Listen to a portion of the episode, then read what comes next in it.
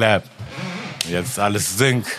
Und jetzt droppe ich so einen Beat, den hörst du nicht, aber den hau ich später rein. Der ist richtig fett, krasser Intro-Beat. Cool. Und dann nicken alle Leute zu Hause mit dem Kopf und hören, wer endlich diese großartige Ansage macht, die jetzt folgt. Und zwar, meine Damen und Herren, herzlich willkommen zum Hochkultur-Podcast. Heute meine Gesprächspartnerin, eine Person, die wahrscheinlich schneller reden kann als ich und für ihren Wortwitz bekannt ist. Und trotzdem ist sie keine Rapperin. Sie ist bekannt für Stand-Up-Comedian, äh, Stand-Up-Comedy und ich habe gelernt, das äh, politisch korrekte Wort ist jetzt Comedian. Was ich ganz schrecklich finde. Genau. Okay. Ähm, äh, sie ist ähm, auch bekannt für ihren Fashion Sense. Sie ist eine sehr hübsche, äh, elegante Frau und ist aber nebenbei jetzt noch eine Bürgerrechtlerin und politische Aktivistin in letzter Zeit nebenbei geworden. Ähm, es ist Enisa Armani und ich heiße Sie herzlich willkommen. Wie geht's dir? Sammy, nach dem Intro, wie soll es mir gehen? Ich Ja, bin ne? gerade auf Persisch sagt man, ich bin gerade zwei Zentimeter gewachsen vor Siehst du. Stolz. Das heißt, ich bin jetzt genau 1,64 groß. Das ist, das ist eine amtliche Größe auf jeden Fall. Ja, Ja. cool. Ey, vielen Dank, dass du die Zeit genommen hast. Du bist hier gerade sehr busy im ganzen Land unterwegs. Ich habe, äh, um gleich richtig negativ einzusteigen, in die schlimmsten Facetten deines Lebens vor ein paar Tagen gesehen. Du warst äh, bei der Polizei vorgeladen. Und, Ja. äh, und damit würde ich einfach gerne mal anfangen, weil ich Ja, einfach das klar. so krass finde. Also ich habe dich vor ein paar Jahren, um ein bisschen Vorgeschichte zu erzählen, das erste Mal entdeckt. Ben Nicer von Rebel Comedy kenne ich schon sehr lange. Ja. Und ähm, Der hat auch auch sehr, sehr liebt. Also ja, ich sehr, ihn auch. Er ja. ist ein echt unglaublich lieber Typ und mega begabter Comedian. Und äh, ich habe ihn auf dem Schirm gehabt und dann so am Anfang von Rebel Comedy das ein bisschen verfolgt, aber dann lange irgendwie nichts davon gehört, weil ich auch nicht so der YouTuber, weißt du, bin. Ja, ja. Und dann irgendwann das wieder gesehen und dann dich in dem Kontext wahrgenommen, dann dein erstes Netflix-Special gesehen. Kurz danach haben wir uns mal irgendwo kennengelernt auf Ja. irgendeinem Konzert. Nein, und nein, ich muss das unbedingt Ja, erzählen, weil erzähl. ich das liebe, weil ich das äh, erst vorhin als Erhan gezeigt habe. Äh, Sammy hat mich nach meinem ersten Netflix-Special, als das released wurde, Anfang 2018, Hm. hast du mir eine Inbox-Nachricht geschrieben und hast so sehr cool geschrieben, sehr cooles Special, habe ich Hm. mir angeguckt, vielen Dank. So, ich habe es nicht gesehen, einfach als ob ich dir nicht antworten würde. Stimmt, ey. Kennst du, you aber left me on red, Genau. sagt man. Ja. Nein, aber es war nicht red. So, das wäre ja ganz schön. Ich habe es Nee, aber nicht genau. gesehen. So, Nicht- weißt du? Und ich äh, bin auch schon, brauche ich ja nicht dazu zu sagen, so äh, Fan und äh, auch, also bist jemand, äh, vor dem ich großen Respekt habe, einer unserer Türöffner so in Deutschland, in, in Dankeschön. jedem künstlerischen Bereich. Und dann habe ich tatsächlich, also ich habe diese Nachricht nicht gesehen, weil ich auch tatsächlich auf alle Künstler, die mir in irgendeiner Weise Props geben, vor allem wenn es Männer sind, aus dem einfachen Grund, weil ich oft das Gefühl habe, dass Männer sich so zurückhalten, weil sie dann Angst haben, ah, das wird jetzt als Anmache ausgelegt ja. und so. Und das finde ich schade, dass diese Dynamik so ein bisschen in Deutschland ist. So in Amerika Ja. ist mir aufgefallen, viel schneller. Voll. Äh, ich gehe zu Podcasts und da machen teilweise die Jungs eine Ansage, wo du halt denkst so, schade, warum machen das so, so schön, wie du das gerade gemacht hast. Ja, So. Und die voll. sind dann Für alle Männer als Tipp, solange man kein Dickpick mitschickt und ein paar nette echt, Worte schreibt, ist alles echt. cool. Und ich habe halt dann bei mir gemerkt, so das kann doch nicht sein, dass ich die dann manchmal zufällig irgendwo treffe und die mir die über Props geben, aber sich einfach öffentlich oder auf Social nicht trauen. Mhm. Ja. Und allein deswegen, also dass dann, wenn das von so einem männlichen Kollegen kommt und dann jemandem wie dir, so ein Icon, und du schreibst mir dann so, hey, cool, ich habe es nicht gesehen. So, und dann hast du das, was ich sehr cool finde, weil ab dem Moment hätte ja Ego reinkommen Mhm. können bei dir und so, hä, wie, die hat das nicht gesehen oder so. Monat später hast du mir wieder geschrieben und hast irgendwie geschrieben so, ähm, nee, weil da hast du doch dann dieses Ding gepostet, wo du mich erwähnt hast, irgendwas Nee, mit, noch nicht. Du hast einfach noch einen Anlauf gehabt. So, Ah, und ich habe krass, den, du hast dann aber so auch sehr entspannt. Du warst einfach völlig entspannt. Hast dann so geschrieben, so äh, meine Nachrichten noch nicht gesehen, irgendwie so. Und dann habe ich die gesehen und habe dann so geschrieben, so, oh mein Gott, so, äh, vielen Dank erstmal und äh, bedeutet mir auch sehr viel und sehr cool mit dir jetzt auch so, also einfach so mit dir connected zu sein und dass du diesen Schritt gemacht hast. Und dann hat er direkt, war seine Antwort, und dann meinte er so, Wallah, also ich zitiere jetzt Sammy, schreibt er so, Wallah, jeder Murat aus Usbekistan hat eine Antwort gekriegt, außer Sammy und ein Repost, außer Sammy. Und dann habe ich geschrieben, Repost kommt sofort, aber einfach nur, weil ich ja so gerne interagiere Voll, voll. und so gerne Leute reposte und Ja, ja. so und tatsächlich auch mal gesagt, ja. sowas schreibe wie, ey, ich habe gerade eine Nachricht aus Usbekistan bekommen, wo jemand irgendwie mein Special geguckt hat Safe. oder so. Hast so Und viel Kram von jedem Mensch der Welt anscheinend gelesen und repostet, dass ich es dann irgendwann wirklich schon persönlich genommen habe, weil Und- ich auch nicht so random Ja. Leuten einfach Props gebe, Ja. aber einfach so dachte so, ey, das ist einfach cool, das, was du machst, diese Nische, die du da gefunden hast, weißt du, vom Humor und eben aber auch die, die Inhalte, mit denen du es Ja. füllst. Es hat einfach auf so vielen Ebenen resoniert, dass ich so dachte, ey, irgendwie müssen wir mal connected sein. Klar, ich und dann sind mal, wir auch direkt, ich war, dann, dann habe ich mehr geklebt als du. Ich war direkt so, Sammy, wann gehen wir essen? so, und Sammy so, okay, wir sind in, in ich bin in Köln irgendwie die nächsten Tage. Und dann sind wir zusammen zu Vapiano gegangen, Vapiano, waren ja. essen und dann habe ich gesagt, du musst mal zu einer Show und so. Und ich, also ich weiß nicht so für die Leute da draußen, aber es ist immer so cool, wenn man jemanden so aus dem Game kennenlernt und so instinktiv direkt spürt, dass das so einfach eine reale Connection ist, Ja. weißt du, also bis man, bis man Leute wirklich so als Freunde dann kennt und jahrelang kennt und so ist das ja auch im Privatleben so, das braucht einfach ein paar Moments zusammen. Und deswegen freue ich mich so sehr, wenn ich Leute aus dem Game, die eigentlich erstmal nur Kollegen sind und merke so, guck mal, wie cool der ist, guck mal, wie entspannt der ist oder dass da nicht gleich so eine, so, so, so, so Ego-Moves kommen oder so irgendwie und dass man auch ich glaube, speziell jetzt für uns Frauen ist das manchmal einfach auch, also mir hat das super viel bedeutet. So. Und dann auch noch jemand, wo du selber sagst, komm, ich bin Fan von dem, der schreibt mir gerade coole Special, so, weil du nie weißt, wer beschäftigt sich überhaupt mit dir oder wer Klar. nicht oder wer hat dich nur so aus der Ferne wahrgenommen, vielleicht nur wegen einer Sache und kennt aber den Rest nicht oder so. Und deswegen ist das cool. Ja, fand ich auch auf danke. jeden Fall. Für mich ist eben Stand-up-Comedy eigentlich neben Rap eine der Hauptinspirationen immer für mich. Ich habe nicht so, dass ich Cool. durchgehend immer generdet habe, aber ich hatte immer so viele Leute, denen ich, weißt du, die, Ja. die ich hören will und denen, ich gerne zuhöre als Ja. Comedians und jetzt gerade durch dieses Zeitalter, wo man alles kriegt, ne, so Ja. über Ja. Netflix oder YouTube, äh, irgendwie immer mehr reingekommen und auf der deutschen Ebene einfach auch nie so viele Leute, bis eigentlich Benicer kamen, glaube ich, so, Ja, die so richtig ja. resoniert haben. So. Weil Und- Benice ja auch selber rappt Ja, und weil er genau. so aus dieser Urban-Welt kommt. Aber ich glaube, ich habe dir das damals erzählt, dass so in Amerika auch wieder, also ohne dass ich jetzt hier Amerika, Amerika, aber ich meine einfach nur Showbusiness bezogen, so ist ja nun mal ein, ein großes Showbusiness, so, ähm, sind halt, ist halt Rap und Comedy immer sehr related, so Total, sehr, ne? Also das die sind so tight, also du kannst kein, also wie ein Jamie Foxx ist tight mit dem oder ein Martin Lawrence ist tight mit dem oder Kevin Hart äh, sagt dann, weißt du, hängt mit Snoop Dogg und dann machen die ja auch gegenseitig so. Ich liebe zum Beispiel, es gibt so viele Rap-Texte, wo auf einmal Dave Chappelle vorkommt, so wo Ja, einfach so ein Props rausgehen und so. Und ich bin hier der Chappelle und so.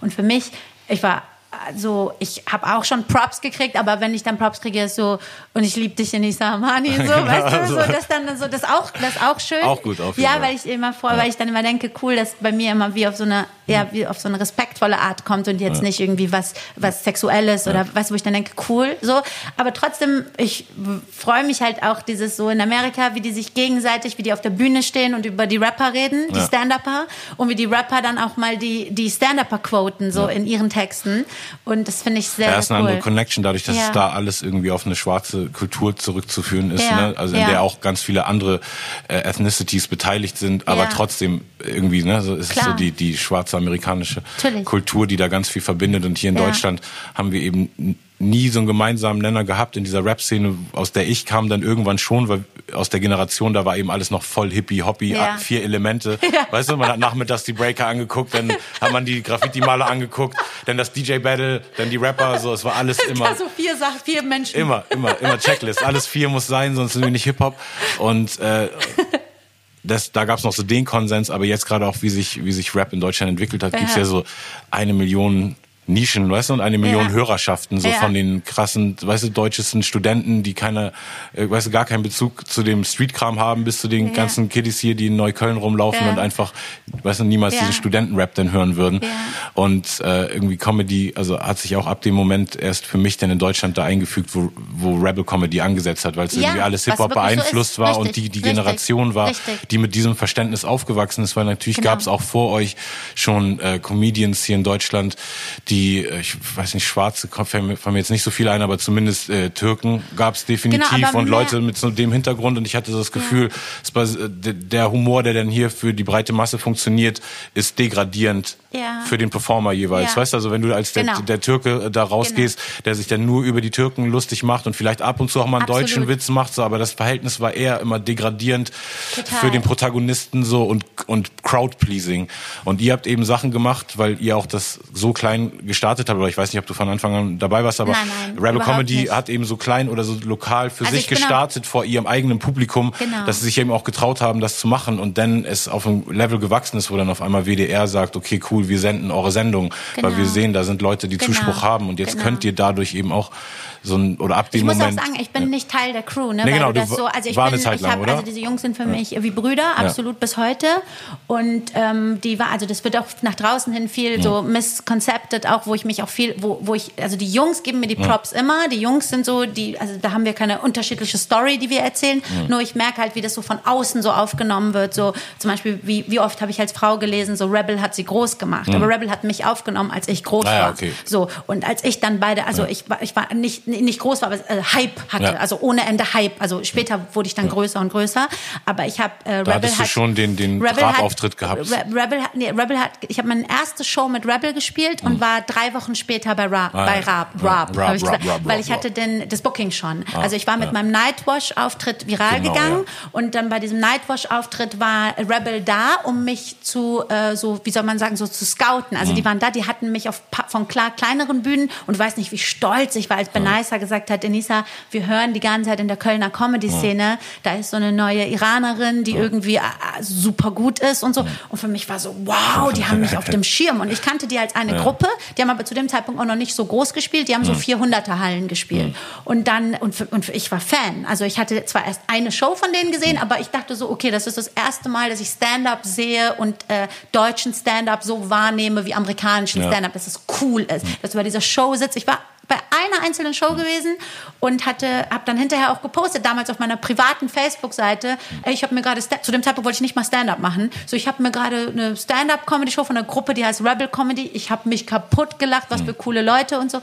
Und als ich dann ein halbes Jahr später das habe ich dann bei Netflix lange lange erklärt. Ich wollte Buch schreiben und jemand hat mir gesagt ähm, äh, geh doch mal mit deinem Buch auf eine Bühne und mach mal so ein, wie so ein Reading. Also les mal eins deiner Kapitel vor weil die sind so lustig Okay. zu dem Zeitpunkt war Stand-up-Comedy für mich so, ich sag's jetzt mal so ein bisschen street, das war für mich so unsexy. Mhm. So, es gibt Berufe, die sind für mich, für mich nur für meinen Charakter, Mhm. sind die mir zu hart. Also hätte zum Beispiel jemand gesagt, werd Rapperin, hätte ich gesagt, nein, das ist mir zu hart. Ja, ja, okay. Ich will vielleicht Musik Nicht machen. ladylike genug, genau, nicht, nicht, ich möchte so, ich bin zwar auch, ich habe in mir viel Urban, ich Mhm. bin Straße, ich bin in Frankfurt-Griesheim irgendwie aufgewachsen, aber ich habe so meine kleine Bubble Mhm. so und ich möchte zum Beispiel nicht so, ich ziehe gerne äh, Sommerkleidchen an und so, aber ich könnte mich nie so, äh, zum Beispiel so sexuell in irgendeiner Form äußern und so, das ist für mich dann immer so, okay, dann bin ich nicht mehr die Frau, die ich sein Ja. will. Und für mich waren so bestimmte Berufe, wie zum Beispiel Rap als Frau Hm. oder ich fand das cool, wenn es andere, also ich habe das nicht so gejudged, ich habe Nee, das sehr cool. Einfach ich habe nur gedacht, dich, das ist ja. nicht mein Type.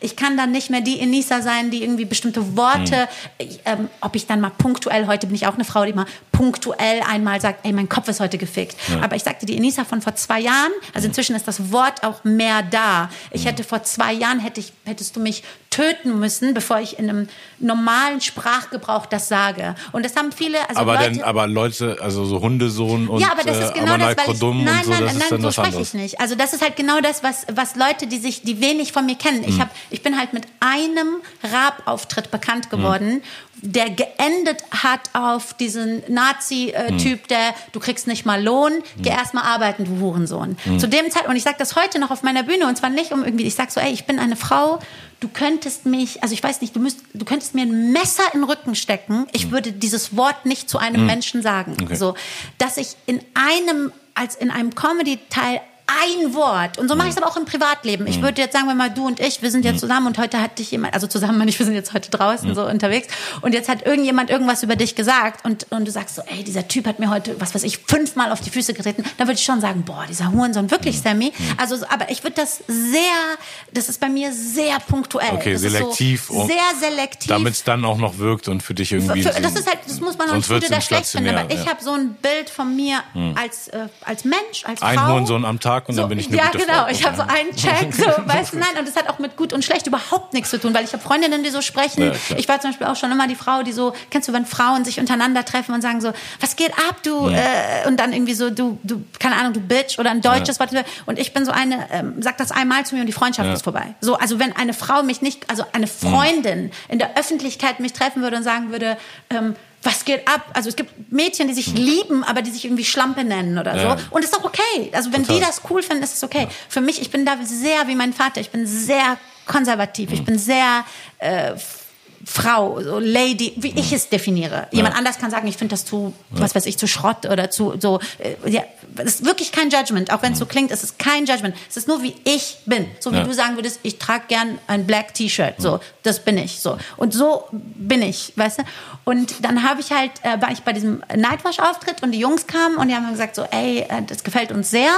Und dann haben die gesagt, wir würden dich mitnehmen, eine Tour als Rookie, so auch ähm, äh, unbezahlt und alles, was auch okay war. Das war immer so, so. Voll. Und ich was und ich habe halt gesagt, ja, ich bin aber in drei Wochen bei Raab schon so und bin aber trotzdem, also ich bin zu dem Zeitpunkt dann, ich war dann viermal bei Raab und ich bin auch mit meinem ersten Auftritt dann schon sehr, also hatte dann auf einmal super viel Attention, war, war von jeder Talkshow eingeladen, jedes Panel, jedes das und habe auch überall dann frei, fleißig äh, für die Jungs Werbung gemacht. Ich bin überall hin, zum Beispiel Raab hat, die haben mich gefragt, also was sollen wir dich ansagen? Und dann habe ich zum Beispiel die Jungs angerufen und habe gesagt, darf ich sagen, dass er sagt, Enisa Amani von Rebel, so? Und die so klar darfst du das sagen, aber ich war noch so vorsichtig Ja. und war mir gar nicht bewusst, ähm, dass ich gerade auch übertrieben viel Publikum für die ziehe.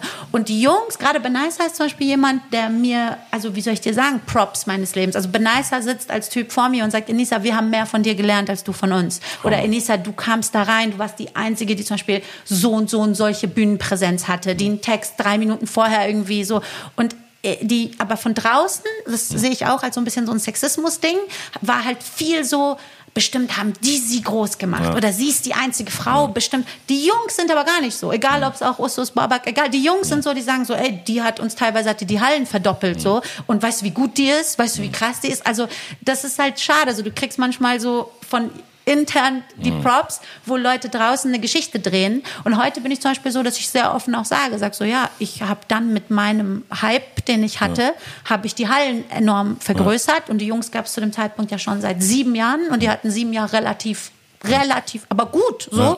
Und natürlich, das hat auch nicht unbedingt was mit, muss auch nicht heißen, dass ich irgendwie, ah, ich war so gut oder so. Es sondern kam eben gut hab- zusammen es und kam- dann genau. hat sich gegenseitig hochgepusht. Es Hat dir was gebracht, hat denen was es gebracht. hat mir was, Ja. ich habe dann meine Texte, saß ich mit Bunny oder so mit Benaisa und sag so, ey Benaisa, wie findest du die Line und so. Die haben mit mir Sachen so, heute bin ich natürlich, äh, bin ich auch so, dass ich zum Beispiel heute Sachen nicht mehr abspreche mit Leuten, außer mit meinem Team, mit, mit Erhan oder mit Awet. Aber ähm, ja, und ich bin aber dann auch später haben die für sich so eine Dings gegründet, wie so eine, äh, wie soll ich sagen, wie eine, wurden eine Firma. Und die haben aber von Anfang an halt auch, die Firma waren nur so deren Kern fünf Leute. Also es gibt drei, die Ja. nicht part of the Firma sind. Das bin ich, das ist Salim, das ist Alain. Die sind nicht, äh, die sind nicht dieser Core. Und wir sind so, aber wir sind auch, wie soll ich sagen, wie so, So affiliated. Members. Ja, genau. genau. Ja. Aber es ist halt dann auch immer, da hat sich auch nichts geändert. Das war nur halt immer so, dass wenn ich dann bei Shows nicht da war, Hm. was von Anfang an so war, ist es halt sehr aufgefallen, weil ich die einzige Frau bin. Ja, also Leute klar. nach draußen war das so ein bisschen so misconception. Also Leute haben so geschrieben so, ähm, wie jetzt? Warum ist sie nicht dabei? Ach fuck, ich habe wegen ihr Ticket gekauft und so. Ja, und es war klar. ganz schwierig zu sagen, Voll. ey, ich bin einfach, ich bin von 100 Shows, die die machen, Hm. war ich bei fünf Shows, da, war ich sagen wir bei 20 Shows Hm. dabei, so. Aber du siehst die Frau einfach nur so eine äh, optische Sache, so du siehst die Frau einfach, weil es sind zehn Jungs und dann eine Frau. Total, ja klar. Und- Stell dir vor, die Fujis kommen und Lauren Hill ist nicht dabei. Ja, und dann noch größer. Das sind zehn Jungs und eine genau, Frau. So. ja. Die, die fällt dann halt einfach nur so optisch erstmal auf, hä, wo fehlt die Frau? So. Aber das war von Anfang an so und ich bin auch heute mit denen äh, sehr cool. Aber wie gesagt, ich bin so, wir sind so, die sind auch sehr, wie so, wie so Freunde für mich. So, man, man, was weiß ich, Babys wurden geboren, man geht hin, man ist wie so eine, man ist, man, man, man gehört irgendwo auch zusammen. Mhm. Aber ich war nie so, äh, ich war auch stolz zu sagen, ich bin die erste Frau, die Rebel so als, als Member, aber dieses Core-Ding, diese Company Rebel, zu der habe ich nie gehört. Ja, also okay. von Tag eins nicht. Ja. Und, Aber war ähm, doch bestimmt gerade dann in der Phase, also wenn du quasi nach deinem ersten Nightwash-Auftritt und dann da direkt mit auf Tour konntest, Ja. auch super cool, dieses Netzwerk zu haben von Total. Gleichgesinnten. Hattest du das vorher Total- überhaupt? Nein. Und ich hatte mich, äh, durch die Jungs habe ich mich auch erst so gefühlt, dass ich gesagt habe, so, ey, dieser Job macht auch Spaß, weißt du? So, ich sitze nicht da irgendwie mit Leuten, mit denen Mhm. ich vielleicht gar keine Gemeinsamkeiten habe in irgendwelchen kühlen Backstage-Räumen und sitzt dann da mit auch Leute, die ich jetzt nicht schlecht machen will, aber du sitzt dann mit irgendeinem Atze Schröder oder so, wo du sagst, okay, sehr netter Mensch, aber hab jetzt irgendwie keine, keine, Ja. keine Points zusammen mit dem in irgendeiner Form. Und die Jungs das waren halt für mich dann auf einmal, witzig, ja, genau, das und dann hatte ich halt auf einmal so, so wie so zehn Brüder, Mhm. die mir gegenüber auch sehr beschützerisch waren, sehr, und das war, ich habe halt leider keine, keine Geschwister und bin halt sehr tight mit meinen Cousins und Cousinen, weil ich das, weil Mhm. Ja. ich eher die bin, die das voll liebt, also Leute um sich rum zu haben. Ich liebe das extrem. Mhm. So. Und dann hatte ich halt pl- plötzlich für mich das Gefühl, so, ah, dann habe ich so, weißt du, aber das ist halt für mich, ähm, ich, äh, wenn du so willst, zum Beispiel viele, die dann gesagt haben, mich hat zum Beispiel, wenn du wissen willst, wer mich entdeckt hat, war das Abdel Karim. Kennst du Abdel Karim? Ja, Den, der, der ist ein Stand-up-Comedian mit marokkanischem Background. Der hatte eine Show auf, auf, ähm, auf ARD, dieses eins, denkst das hieß äh, Stand-up-Migranten. Mhm. So, die hatte schon Jahre davor auch gehabt. Und der war die erste Fernsehshow, die mich eingeladen hat, noch vor Nightwash. Also die Okay. hatten dich? Der hat, die hatten Bühnenauftritte, der Stand-up, also so Open Mic, Open Mic, diese ja. Open Mic Sachen gesehen und hat nach fünf Open Mic Auftritten hat mich die Production Company von denen hat gesagt, wir haben von einer gehört und dann hat er mir direkt zwei Shows mit mir back to back äh, aufgenommen. Und, ähm, und war auch der Erste, dem ich auch bis heute, es ist auch zum Beispiel jemand, der, der so von Tag eins so respektvoll, so cool war und mir nicht so kam mit, ich bin dieser Mensch, der das schon seit zehn Jahren macht, du hast jetzt gerade mal fünf Auftritte, lass mich dir mal hier Ja. so Mansplaining, wie man das richtig macht und so. Der hat gemeint, der Abdel Karim war einer, der hat mich gesehen, hat gemeint, du wirst groß gehen, deine Inhalte sind krass. Und so, wenn du erstmal wenn du erstmal bei dir bist, so, dann äh, so. Und diese Leute habe ich halt bis heute in meinem Herzen. So, Hammer. ein Benaisa wird forever 100 Jahre mein Bruder sein, ein äh, Abdel Karim wird forever 100 Jahre. Und ich sehe die jetzt auch nicht so oft, außer irgendwas passiert, ein Ja. Event oder so.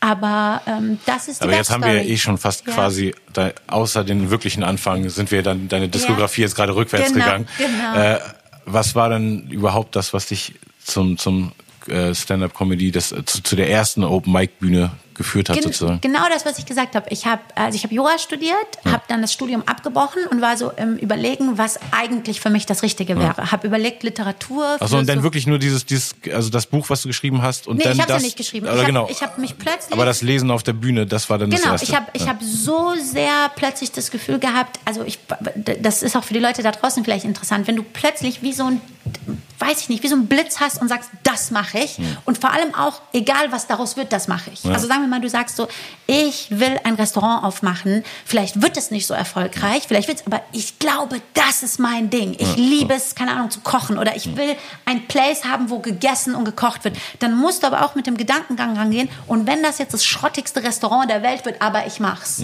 dann wird's gut.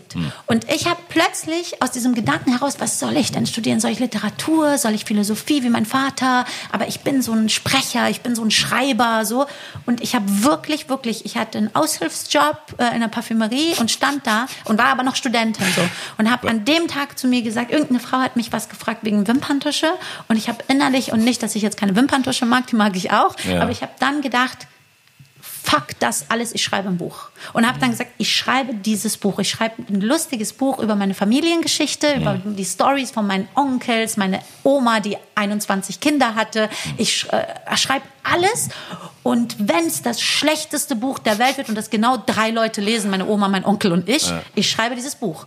Und was mache ich? Ich fange an, davon Texte zu schreiben und poste die auf meiner Private Facebook-Seite, wo ich so 200 Freunde habe. Und alle meine 200 Freunde, und du weißt, das sind halt Freunde, aber schreiben so, ey Enisa, du schreibst so krass. Ey Enisa, das ist so lustig. Ey Enisa, ich habe das gerade an zehn Leute geschickt. Bitte mach das, schick das an eine Zeitschrift, lies das irgendwo vor. Und dann hat damals, das war auch mein Freund, der dann gesagt hat, geh bitte damit äh, auf eine Bühne, geh auf ein Open Mic. Und ich wusste nicht mal, ich habe gesagt, was ist ein Open Mic? Und der so, es gibt so Sachen, da gehen so Stand-Upper hin oder so Poetry Slammer, manchmal auch Musiker. Und dann kannst du das vorlesen. Und ich so, warum soll ich das vorlesen? Hat er gesagt, ja, weil es nochmal was anderes ist, wenn man es so in deiner Intonation hört. Und ich so, okay. Und dann bin ich dahin, bin aufgetreten und da sind schon von diesen 14 Leuten so zwei, drei gekommen und meinen so, ey, du solltest das öfter machen. Und so, und so bin ich dann noch ein Open Mic, noch ein Open Mic. Dann habe ich das mit dem Handy gefilmt, habe das losgeschickt an so ein paar Fernsehsender. Direkt kam die Nachricht, Nightwash, sie sind eingeladen. Äh, Stand-up-Migranten hatten von sich, war irgendwie einer da gewesen bei einem dieser Open Mics und hat gesagt, laden wir ein. Also es war, das war die Backstory. Und bis heute ist das auch mein wichtigster Tipp. So, finde raus, ey, das ist das, was ich Bock hab und mach das ohne ein Ergebnis zu erwarten. Ich mache jetzt und werde jetzt das krasseste Restaurant in Berlin. Ja, ich Nein, glaube auch, dass das, das, das Ding, dass Leu also falsche Erwartungshaltung oder Ja. die Leuten teilweise nicht bewusst ist, so dass es nicht so eine Regel gibt. So, Also weil bei allem anderen gibt es eine Regel, ne? Wenn du Ja. sonst sagst, eine ähm, Ausbildung drei Jahre. Ja, Und dann genau. weißt du, und wenn du dann nochmal den Meister machen willst, dann nochmal so und so viele Jahre Genau. und geben bei diesen Berufen, wo man dann auch am Ende komplett sein Leben eigentlich frei in der Hand hat und keine Ja. Regeln mehr hat, aber man muss Ja. eben viel mehr Lehrgeld vorher zahlen im Sinne von Richtig. Zeit, die man reinsteckt. Bei Richtig. manchen geht schneller, bei manchen dauert es länger. Ja. Aber ich glaube auch immer, wenn die Leidenschaft einen dranhält, dann ist es, äh, ist, ist, schon das Beste. Ne? Man sagt doch, die äh, krassesten Sachen st- entstehen entweder durch Inspiration oder Desperation. Und für mich war der Moment, wo dieser Wimperntuscher-Moment war, war Inspiration und Desperation beides. Weil ich habe für eine Sekunde gedacht, ich kann jetzt nicht hier Wimpern, also wenn ich jetzt bis ewig tausend Jahre nicht weiß, was ich studieren will, kann ich nicht auf ewig tausend Jahre Wimperntusche verkaufen. Und es war aber auch Inspiration, weil ich dachte, du schreibst dieses Buch. Die Leute sagen dir, du kannst gut schreiben, du schreibst dieses Buch und wenn es das größte Schrottbuch wird, du schreibst es. Wenn du jetzt überlegst, das war 2000, also dieses, wo ich auf eine Open Mic Bühne gegangen bin, war Mitte 2013. Das Video gibt's ja noch. Mitte 2013. Bei Raab war ich am 9. Januar 2014. Überleg mal. Wow, sechs okay. Monate. Mein krass. ersten Auftritt mit Rebel, und deswegen weiß ich das noch so genau, weil es mein Geburtstag war, war der 8. Dezember 2013. Also gibt, also gibt dir, Ja. Sommer gehe ich auf die Bühne, dazwischen werde ich natürlich überall, auf einmal werde ich überall eingeladen, aus dem Nichts, bin bei Nightwash, bin bei Stand-Up Migranten, bin bei, ähm, äh, jetzt waren so kleinere Sachen, so eins plus da, weißt du, so, aber für mich war das alles super groß, weißt du, bin auf einmal kleines Radiointerview und ich so, wow, wegen ein paar Auftritten habe ich ein kleines Radiointerview. Dann kommt Rebel, 8. Dezember, an meinem, an meinem Geburtstag ist die erste Show in Hamburg. Und das werde ich auch nie vergessen, weil ich war hi- hinten Backstage mit den Jungs und bin gestorben vor Angst und habe zu, zu Benaisa, habe ich gesagt die ganze Zeit, was ist, wenn die buhen? Was ist, wenn die buhen? Ich bin auf einer Bühne, was ist, wenn die buhen? Und die Jungs haben mich wirklich so gepackt. Ich weiß es noch, Usus, äh, Bunny haben gesagt, die werden nicht buhen. Dann habe ich gesagt, doch, ihr seid eine Jungsgruppe und ihr habt auch so Groupie-Mädchen da sitzen. Und die werden auf eine Frau nicht gut reagieren, so. Und was ist passiert? Äh, Kannst du, wenn du mal Benaisa und Usus triffst, fragst, ich bin rausgegangen, spiel so mein, ich hatte ja nur so dieses, ah, hallo, ich bin Anissa, ich habe meine Nase operiert. Also ich hatte so in fünf Minuten so ein, was ich heute so als komplettes Schrottset empfinde. So, ah, okay, ich bin also Perserin und Deutsche und bla bla bla. Aber es waren, waren halt so meine Anfänge so. Und habe das gespielt und äh, hat die Energy in Hamburg, deswegen liebe ich die bis heute noch so, obwohl es nicht meine Stadt ist. So, ich habe mit denen nichts zu tun. Die haben Zugabe gerufen. Die sind Geil. so ausgerastet, haben Zugabe gerufen. Und das Lustige war, gib dir, ich hatte keine Zugabe. Ich hatte ja nur diesen einen Text, den ich geschrieben hatte. Ich war noch nicht wie heute. Heute schüttel ich dir eine Stunde aus dem Ärmel, sag, rede über die Mütze, ich rede über, so wie wenn dir jetzt jemand sagt, Sammy, freestyle mal bitte kurz, du haust Ja, das klar. raus, ist mein Job. So, Ja. ich könnte heute auf die Bühne gehen ohne Und da Material. hast du dann noch keine Zugabe gemacht? Nein, ich habe Nee. dann doch, ich habe mir noch irgendwas, ich habe noch irgendeine kleine Geschichte erzählt. Sowas kann ich ja. Ich habe gedacht, komm ich jetzt. Und dann bin ich raus und das meine ich mit, was mir die Jungs für Props geben. Usus kam zu mir, du musst dir vorstellen, Rebel gibt es seit sieben Jahren, ne? Kommt Usus zu mir und sagt so, Enisa, in der Geschichte von Rebel gab es zweimal Zugaberufe. Rufe. Einmal war es für Benaisa vor, weiß ich nicht, zwei Jahren und jetzt einmal für dich. Wow. Und das war, und das, deswegen bin ich ähm, den, den Hamburgern bis heute so dankbar, weil wenn dieser erste Auftritt mir nicht diese Kraft gegeben hätte, wer, sagen wir Damit mal, die steht hätten und fällt, glaube ich, in dem Genre alles. So, weil du hast ja gar keine andere. bis und deswegen habe ich mein erstes Netflix-Special in Hamburg gedreht. Ja. Weil ich forever dieses Gefühl habe, Hamburg, die sind wie in L.A. Du kommst raus, die schreien, die stehen. Guck mal, ich habe jetzt Gänsehaut, wenn Ja, ich das ja, sage. Hammer. Die Hamburg gibt mir immer dieses Gefühl, ey, wir sind so richtig so, ich komme raus, die, wenn, ich, wenn ich was sage, wo die feiern, die, die, die geben dir so Gänsehaut-Moment. So. Und ich bin gar keine Hamburgerin. So. Das ist nicht mein Home, mein Hometown ist Frankfurt. Und die, alle Städte sind cool. Stuttgart ist geil, Frankfurt ist geil, Köln, Berlin ist, ist habe ich dieses Jahr 3000 Leute gespielt. Hammer. Trotzdem, Hamburg hat, hat mich als erste Stadt so eingefangen.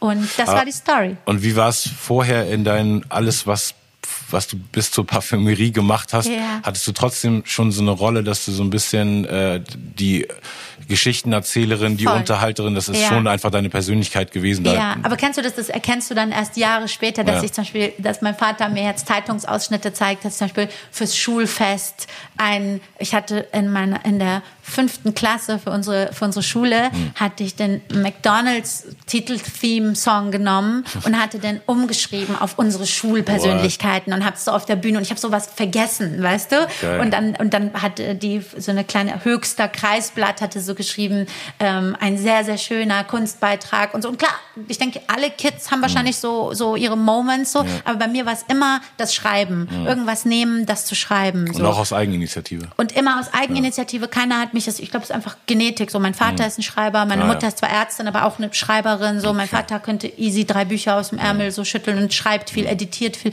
So, das war einfach Hast mein Ding. geschrieben? als Kind oder ist das oder in, Wenig. in, in nee, irgendeiner Form sonst mal irgendwie? Wenn du verknallt warst und sagst, ja. ich liebe Dominik aus meiner Klasse und hoffentlich heiratet er mich und dann bin ich Frau ja. Müller so, aber ich so sowas vielleicht, aber ich nee, aber so ich konnte sehr gut auch bis heute finde ich das krass. Mhm. Jetzt wegen dem Video vom, also wenn du, wenn du, wenn du, wenn ich Statements poste, ne, ja. wie viele Leute denken, niemals schüttelt sie das Freestyle aus dem Ärmel. Mhm. Und wo ich sage, ich schwöre dir bei Gott, da sitzt mein Manager Erhan, ne, ich mhm. schwöre dir, keine meiner Speeches, niemals mhm. setze ich mich hin und schreibe auch nur Stichpunkte. Ich sitze da und du sagst jetzt, Inisa, leg los, keine Ahnung, Beziehungen oder leg mhm. los so. Ich kann jetzt eine halbe Stunde so reden, mhm dass sagen wir von, nicht jeder, das muss nicht jedem gefallen, aber sagen wir, dass sechs von zehn sagen würden, hat mich inspiriert. Ja. So und ich habe ihr gerne zugehört. Also nicht dieses so, ja, aber nach zwei Minuten hatte ich keinen Bock mehr. Gibt's ja. auch, aber das ist halt einfach das, was ich kann. So ja. wie du ein musikalisches. Ich finde auch, wenn gehört. man dir zuhört, man, man hat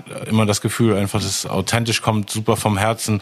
Plus du hast eben einfach einen guten Wortfluss Weißt du, alleine wenn man viel stockt und äh macht und ja. das einzige, was mir dann auch, glaube ich, auch bei deinem zweiten Netflix ja. aufgefallen ist, irgendwann waren es mir zu viele Nebensätze in Nebensätzen. Da, das, ist, da, das ist so ein auf ein Ding, wo du auf jeden Fall dran arbeiten kannst, voll. weil man manchmal dann den Faden voll. verliert. So, man kann schon mal in dem Segment auf ein anderes Segment, aber dann gehst du noch mal auf ein anderes. Schlimmster Mensch so, bin ich. Und ich habe ja. selber gemerkt, weil ich das zweite, weil ich das erste und zweite, beim zweiten habe ich beim Schnitt so krass gemerkt. Mhm. Ich habe die ja auch mitproduziert. Ja. Beim, beim ersten habe ich komplett Producer, Executive Producer ja. gemacht. Beim zweiten, weil es ja im Rahmen dieser Comedians of the genau, World genau, konnte ich nur Mitproducer sein. Mhm. Ich sitze da im Schnitt und ich sage dir, Sammy, ich rede mit mir selber und sage, bring doch diesen Satz zu Ende, Mädchen, ja, weil ein, ich krieg den, ich kann es ja. nicht schneiden. Ich sag so, genau. und dann ist es passiert und Sammy und ich saßen in dem Moment am und jetzt fehlt nur noch Tisch. Ja. Es fehlt nur Tisch, ich könnte schneiden. Was mache ich? Mhm. Weil ja, ich gehe dann, weil ja Woche vorher das passiert war genau, und ich so fuck. Mhm. Und jetzt merke ich es halt im Schnitt, dass auch das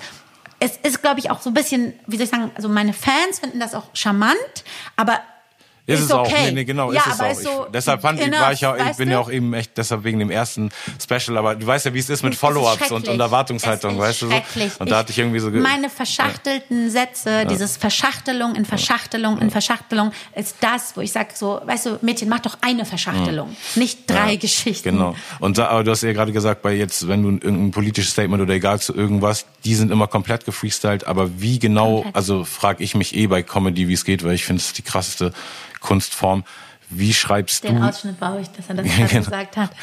Äh, und du bist die krasseste in dieser Kunstform. Okay, den Ausschnitt brauche ich dreimal. Warte, ich muss gerade hier sitzen. Was hast du gerade? ähm, wie schreibst du diese äh, oder oder wie ist generell für Comedians der Schreibprozess oder wie war für dich immer?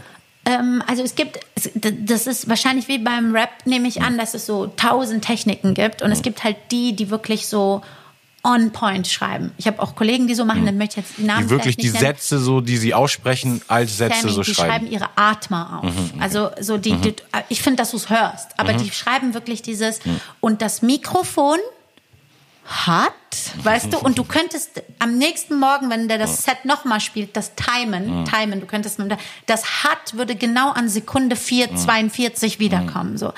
Ich bin das genau das andere Ende von, was auch nicht unbedingt gut ist, weil ich natürlich viel tighter wäre. Ich wäre mhm. viel mehr on point, mhm. wenn ich ähm, mehr davon schreiben würde. Also ich habe natürlich, ich habe jetzt gemerkt, also ich schreibe nie ein Set runter, nie.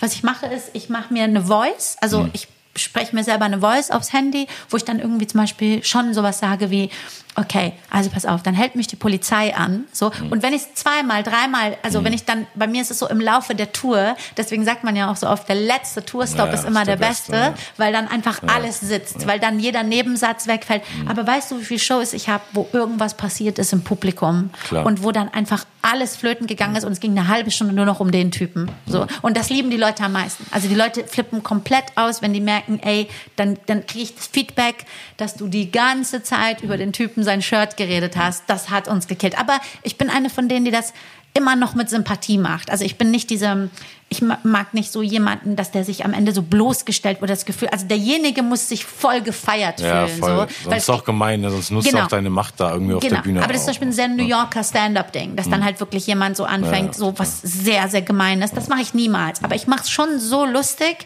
dass du halt dann am Ende sagst, und die Leute schreiben mir, weißt du, wenn ich dann zum Beispiel diskutiere mit meinem Team und die dann sagen so, ey, wir sollten mehr skripten, dann ist es tighter. Und ich sage, ja, aber ich kriege 99 Prozent an, Antworten, die sagen, der beste Teil war, als du angefangen hast, über diesen Typen zu reden und so. Und ähm, ich schreibe also nicht, ich schreibe mir so äh, für mein Stand-up, also für die Statements nicht, aber für mein Stand-up schreibe ich mir Stichpunkte auf und sage so, okay, ich will also diese Polizeigeschichte erzählen, dann will ich irgendwie erzählen, dass ich im Zoo war und dann will ich irgendwie vielleicht noch ein bisschen was Gesellschaftliches. Und dann baue ich mir so und dann merke ich ja, bei welchen Lines die komplett ausrasten so, ach krass, auf den Satz ist mir das Publikum zusammengebrochen dann mache ich das natürlich, also so entwickelt sich dann, okay, den Satz sage ich also morgen wieder und sage dann vielleicht so und so, weißt du? Aber Aber wenn du sagst, die letzte Show sozusagen ist dann von deinem eigenen Anspruch an dem, wie, wie stringent dein Storytelling sein Voll. soll, die beste, Ja. wie schlecht sozusagen ist denn die erste, also, oder beziehungsweise wie kompensierst du es denn, wenn du jetzt, weil, äh, weißt du, entweder bereitet man sich ja vor Voll. oder man ist Freestyle-Talent. Voll. Aber also sind die ersten dann eher so, dass du dich dann auch ein bisschen mehr, also nee, ich bin, ich, also wenn ich das so, wir Frauen müssen ja auch mal lernen, was so straight raus zu sagen. Ich bin definitiv ein, ein Freestyle-Talent, wirklich in der Form, dass der im Publikum das gar nicht checkt. Also der Publikum würde jetzt nicht sagen, ja, jetzt war ich aber, jetzt war das aber ein totaler irgendwie durcheinanderiger Schrott, so.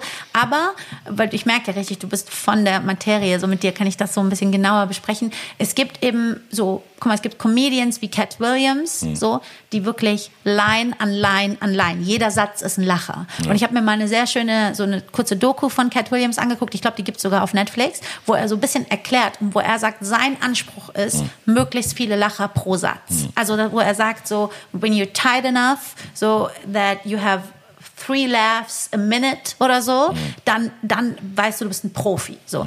Dann gibt's Comedians wie Chappelle, der mein König ist, ich auch gerade sagen, der ja. übertrieben, der gilt und wo seine Kollegen teilweise auch abfällig, ich kenne ihn ja persönlich und auch Mhm. Freunde so in, in Amerika dann sowas sagen wie, der ist sehr podcasty, der ist ein podcasty-Comedian. Genau. Ich liebe, ich selbst bin podcasty-Comedian. Das heißt, meine Comedy-Shows sind so, das ist Podcast, slash TED Talk slash Motivationskurs slash Stand-up. Genau, und, so. und auch irgendwie gefühlt einfach, als wenn du mit der Person Privatzeit verbringen würdest. sitzt ne? mit also mir, die Art, Wohnzimmer. genau, die Art von Gespräch Genau. ist auch am nächsten an der Persönlichkeit von Genau. Künstlern dran. Alles andere, was mehr geskriptet ist, ist Genau. immer auch weiter weg von der normalen Alltagspersönlichkeit, Genau, und wenn du dir zum Beispiel so Leute wie Chappelle oder Louis C.K., guck mal, ich selber, und ich liebe beide, ich muss selber sagen, ich liebe beide Arten. Also ich liebe zum Beispiel bei Cat Williams, seine Specials auf Netflix oder auch so seine YouTube-Videos, der kommt raus und ich sterbe schon vor Lachen. Weil witzig. einfach auch, der hat diese, der hat diese Klar. Figur und dieses, wenn der rauskommt. Und hat sich sechs Stunden seine Haare geglättet für Und die dann Bühne. kommt er raus und dann sagt so, und dann sagt so, ain't that a heat in this motherfucker? Und ich bin schon, ich bin schon am Sterben.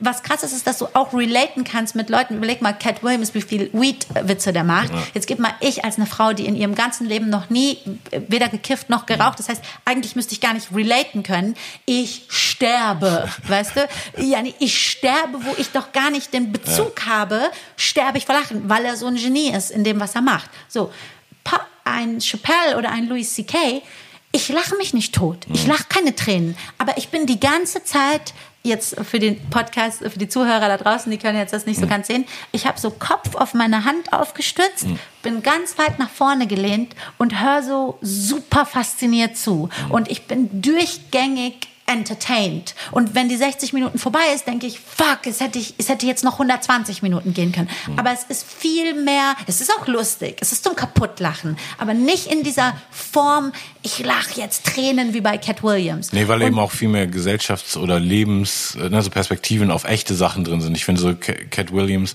und auch Kevin Hart haben so dieses Ding, das ist Familie, ja, genau, ne, so meine genau, Kinder genau. und so Alltagssituationen, die witzig sind und genau. vielleicht ein bisschen Rassismus anschneiden. Ja. Aber ich finde echt, äh, gerade bei, bei Chappelle, und gestern habe ich Roy Woods Jr. ein mega Special Krass, gesehen. Du bist wirklich auch. into. Und, ja. und Neil mhm. Brennan ist eben auch für mich dieses Three Mics. Genau, äh, und aber Neil Brennan ist auch wieder sehr tight. Also ja. jetzt, der ist nicht so körperlich genau. wie ein Cat Williams, aber Neil Brennan ist, der ist ja auch, den kenne ich auch persönlich, ja. ich habe auch in L.A. mich schon mit ihm getroffen und Neil ist so jemand, der ist, äh, der ist, äh, das ist eigentlich Classic Stand-Upper, der mhm. ist ein Stand-Up-Nerd. Das heißt, der arbeitet an seinen Lines so, du musst mir mal erklären, welche Rapper so sind. Zum Beispiel, wenn jetzt mhm. in Amerika, weißt du, nimm einen Nas, nimm einen Jay-Z, mhm. der ist so jemand, das muss ich habe immer als Frankfurter Technisch. Probleme mit diesem Wort, technisch, technisch. muss das 1A sein bei dem. Mhm. Also der, der, das ist wirklich, die, die Line ist so, ja. so kalkuliert und er ist halt Profi genug, so. dass es trotzdem nicht so rüberkommt. Ja. Aber Neil Brennan ist von seiner ganzen Art so, so, so ein Stand-up-Nerd ja. und das macht er perfekt. Also Aber deshalb fand ich eben auch sein, sein Special ähm, mit den drei Mics cool, weil für alle, die es nicht kennen, hat er einen Mic, also er hat drei Mikros auf der Bühne nebeneinander stehen. Das eine ist für richtige Stand-up-Comedy quasi, das eine ist nur für One-Liner-Jokes, die er von der Karte abliest. Genau. Und beim dritten Mike offenbart er einfach komplett seine Seele, erzählt über Depressionen, über, erzählt über sein äh, ja. furchtbares Verhältnis mit seinem Vater bis ja. zum äh, ja. letzten Gespräch am Todesbett. Und dadurch hat er dann auch wieder, ne, also wenn es jetzt nur das, äh, das wenn er nur den Stand-up gemacht hätte, dann wäre es eben so dieses zu perfekte, Richtig. getimte. Richtig. Aber dadurch hat es noch diese anderen Ebenen, dass, dass es, es super menschlich wird. So. Das erste Mal getroffen habe in Berlin, da war mein erstes Special gerade in Produktion mhm. und habe ich ihm gesagt, ich so Neil, ich überlege, dass ich vielleicht die erste Stand-Upperin sein will, die nicht nur Sub Subtitles will auf Englisch, mhm. sondern ich würde gerne die ganze Show auch nochmal genauso auf Englisch machen. Mhm. Natürlich ein bisschen mhm. angepasst. Manche Sachen lassen sich nicht übersetzen. Und dann also er, overdubben meinst du mit der Stimme? Ja, overdubben okay, und dann, äh, dass man wie so ein switchen kann. Okay. so. Und dann, er war so begeistert, dann hat er so gemeint, weißt du was, vielleicht kann man dich in so einen Green Room stecken und das nur dann der, der unter, also du hast recht, und dann ist er, und dann, ich muss dir vorstellen, ich war eh voll überfordert in meinem Leben, weil da ist Neil Brennan, ja. daneben ist äh, Mos Def, Yassin Bey Krass. und da ist äh, Dave Chappelle Backstage hier ja. in Berlin und ich bin wirklich so am, ich wusste mhm. gar nicht, was ich machen soll mit mir, ne? Mhm. Und, äh, und dann sagt er so, Dave, hey yo Dave, what do you think about her special? Should she, äh, was weiß ich, the Green Room, just the lower part of her face und so und ich war so, und Dave meint so, nah man, der war betrunken, er meint so, what kind of shit is that? So, und sagt so, nein. Ich stelle es mir auch technisch dann, sehr schwer vor, auf jeden Fall das umzusetzen. Ich schwöre dir, aber was ich meine ist so, der ist, ja. du merkst richtig, sein Kopf ja. funktioniert wie so ein Nerd, ja. so. Und, ähm, aber ich persönlich, ich bin dieser Podcast, die Comedian mhm. und ähm, ich mag, ich liebe den Moment, wenn ich eine Geschichte erzähle. Ich habe in meinem letzten Tour hatte ich eine Story über, als ich in Brasilien war, in der Favela, was mhm. mir da passiert ist so.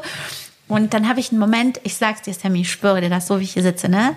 Wo das, es ist ganz ruhig. Das ist eine Story, die überhaupt nicht lustig anfängt. Also ich rede von Brasilien, Favela, da, wie ich mich so als dummer Tourist, der ich bin, irgendwie denke, boah, ich will mir jetzt da mal durchgehen und gucken und dann, dann auf einmal äh, erzähle ich das und ich habe einen Satz, den ich sage wo das gesamte Publikum, das musst du dir von der ja. Bühne aus gucken, wo so, sagen wir es eine Tausenderhalle, ja. wo tausend Menschen plötzlich so nach vorne gehen. Das siehst du nur auf der Bühne. Also deren Konzentration ist so fokussiert, die wollen so sehr wissen, ja. wie geht das weiter, dass die sich auf ihren Stühlen nach vorne lehnen. Okay. Und das merke ich bei jeder Show. Und dann siehst du, wir haben in München, das ist meine größte Halle, spiele ich dreieinhalbtausend Leute. Dreieinhalbtausend Leute machen so genau. Im gleichen Moment. Und, und also wirklich so, und du merkst richtig, die sind so, die sind, die sind interessiert. So. Und da ist halt für mich. Klingt fast wie hypnotisiert, ehrlich ja, oder, gesagt, ja. ja, aber dann denke ich halt für mich so, okay, soll ich jetzt das Set, soll ich jetzt mit einem Cat Williams Kopf da rangehen und sagen, da müssen aber mehr One-Liner rein. Das muss da schon lustig, mhm. da schon lustig. Dann sage ich, nein, ich bin dieser Typ, aber ich freue mich voll, das, was du vorhin gesagt hast. So, wir müssen permanent an uns arbeiten, mhm. besser werden, so nicht stehen bleiben. Und äh, das stimmt zum Beispiel. Meine Verschachtelungen fucken mich manchmal selbst ab.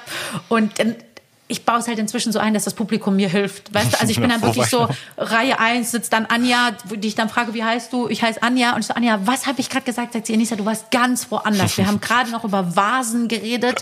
Keine Ahnung, warum jetzt plötzlich Korea-Thema ist. Und ich so, doch, doch, ich weiß. Ich habe mal eine Vase gekauft in Korea. Und so, und das lieben die halt, ja, weißt total. du? Aber ich möchte gern mal so ein Profi werden, der wirklich so das alles ein bisschen kalkulierter macht und nicht so frei, wie ich das gerade mache, sondern so wirklich, ey, mach mal kalkuliert diesen Podcast-Teil und mach mal kalkuliert den tighteren Teil und, und dann schickst du die Leute nach Hause und dann sind nicht, was weiß ich, acht von zehn so, sondern zehn von zehn sagen, Ja. genauso ist geil. Weißt Und, du? und du machst ja auch, äh, also ich glaube, also Deutsch war eindeutig die Sprache, in der du zuerst Stand-up Ja. gemacht hast, aber Ja. dann machst du ja in Deutschland auch Shows auf Persisch Ja. und im Ausland auch Shows auf Persisch und auf Englisch. Auf Englisch. Jetzt, seit So. dieses Jahr habe ich in London meine ersten richtigen Solo-Shows im. Soho, Soho Theater gespielt. Also Super. wirklich richtig so mit richtigen Big Names. Es war eine kleine, also Stand-up, Mhm. so klein, da passen so 200, 300 Leute rein.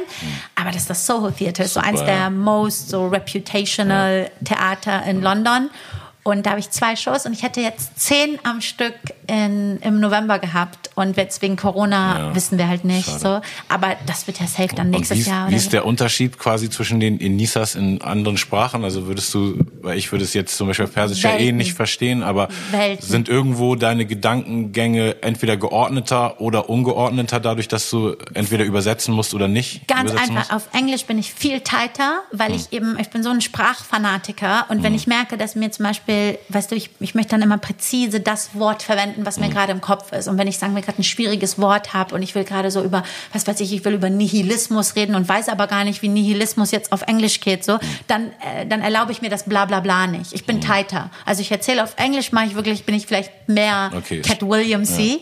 Und Farsi macht mir deswegen so Spaß, weil ich auf meinen persischen Shows natürlich nur auf die persische Kultur eingehe. Genau, ja. Was soll ich jetzt? Die freuen sich so sehr Total. und die sind auch sehr offen, finde ich geil, dass die inzwischen auch so diesen dieses Stand-up-Ding gerafft haben, Mhm. dass ich natürlich dann grob bin gegen unsere Kultur, aber dass die wissen, dass ich da auch gleichzeitig sitze mit einer riesen Liebe für diese Kultur. Mhm. Gibt so. es da viel, ähm, also Sachen, wo du quasi, ohne es zu wissen, in die Fußstapfen trittst, oder ist das, was du machst, wenn du jetzt äh, Comedy auf Farsi machst, ist es was, was es auf Farsi so in der westlichen Welt oder in, in, äh, im Iran nicht gab? Jetzt gerade hat das einen Riesenboom Mhm. und im Iran selbst gibt es gerade inzwischen Stand-up-Comedy, Casting-Shows und so. Aber natürlich muss man dazu sagen, wäre ja Quatsch, es nicht Schon zu sagen, äh, etwas hart zensiert. Was heißt etwas? Also es gibt eine eigene Behörde und Ja. einen eigenen Typen mit Bart, der dir dann äh, sagt, äh, äh, äh, da, dafür hast du einen Segen und dafür nicht.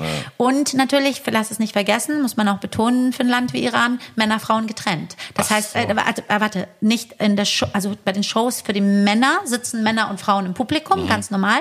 Bei den Shows, wo Frauen, die sitzen nur für, also da Ach so. dürfen nur Frauen Ah, hin, okay. weil eine Frau auf der Bühne, also leider, leider, leider. Mhm. Und äh, ist halt das System dort äh, äh, so in der Form nicht frei. Aber wie, wie interessant auch, das ist ja, hört sich ja fast an wie eine Falle, um, um. Leute zu trappen, weil wenn du da jetzt hingehst und dein Text ist vermeintlich für das TV Ja. zu krass, so, dann Ja. bist du ja auch direkt schon auf der schwarzen Liste, wo du, also Genau, der, aber ich muss den Props geben, den Künstlern da, weil die natürlich, du weißt nicht, wie viel Mut die haben. Ja, also die, die reichen teilweise andere Texte ein bei, den, bei den Behörden, spielen aber dann trotzdem so. Und wenn da nur ein Typ sitzt, der dich dann irgendwo snitcht und so, dann, also die, die iranischen Menschen generell sehr mutig, sehr, sehr, auch sehr revolutionsbereit. Weißt du, es gibt einfach Völker, die sind, vergleicht man Deutschland und Frankreich so. Die Franzosen, ich habe mal mit einem französischen Comedian hier in Deutschland, sehr lustig, haben wir so geredet über Revolution und über solche Sachen. Und dann meint er so, weißt du, die Deutschen sind so, ähm, bis die dann wirklich an dem Punkt sind, wo die sagen, okay, jetzt müssen wir aber wirklich aufstehen oder jetzt müssen wir auf die Straße. So kann sehr lange dauern und bis dahin würden die auch noch sagen, jetzt brauche ich auch noch eine Fahrkarte, um da hinzukommen, um gegen das System zu rebellieren. Und dann meinst du, wir Franzosen, wir sind so, wir gehen erst auf die De- Demo und finden dann auf der Demo einen Grund. Für Also, die, weißt geil, du? So, geil. wir finden unseren Rebellionsgrund schon, lass aber erstmal auf die Demo Hammer. gehen, weißt du? Was hat er gesagt? So, wir, wir, wir, so. Aber auf jeden Fall, ähm, äh, sind Iraner auch ein sehr, wenn du überlegst, dass die, weißt du, dass sie schnell aufstehen und schnell und sehr viel in Kauf nehmen und die Jugendlichen, die Studenten in die Gefängnisse gehen. Also es ist ein sehr ein Volk, was so, äh, wir haben da ein schlimmes System, gab es hier in Deutschland ja auch ein noch schlimmeres, aber bis sich ein Volk komplett organisiert und sagt, jetzt sind wir organisiert, so. Und Iran ist ein riesiges Land, weißt du, bist du alle zusammen, weil viele ja sowas fragen, ja, warum stehen die denn nicht alle auf? Und warum, äh, weißt du, rebellieren die denn nicht so? Und dann merkst du so, guck dir mal die deutsche Geschichte Geschichte an. So, wie lange hat das, beziehungsweise hat es dann im Endeffekt auch nicht, da mussten andere intervenieren. So. Und im Iran ist es halt jetzt äh, auch so, die sind ein sehr rebellisches Volk und da bin ich sehr stolz und auf die Künstler bin ich wirklich auch sehr stolz. Also, was die für einen Mut haben, ich glaube nicht, dass ich das hätte oder vielleicht hätte ich es, I don't know. Aber dann so andere Texte einzureichen, andere Sachen zu spielen und inzwischen haben ich habe aber einen, weil du gerade gefragt hast, es gab einen, der war sehr bekannt, der war schwul, der hat in Deutschland auch gelebt, der war geflohen vor der iranischen Regierung, hat Musik gemacht, Stand-up gemacht, ich glaube Ende der 70er, Anfang der 80er Jahre. Und die iranische Regierung hat ihn in äh, Bonn äh, Attentat gemacht und ihn im Endeffekt getötet. So.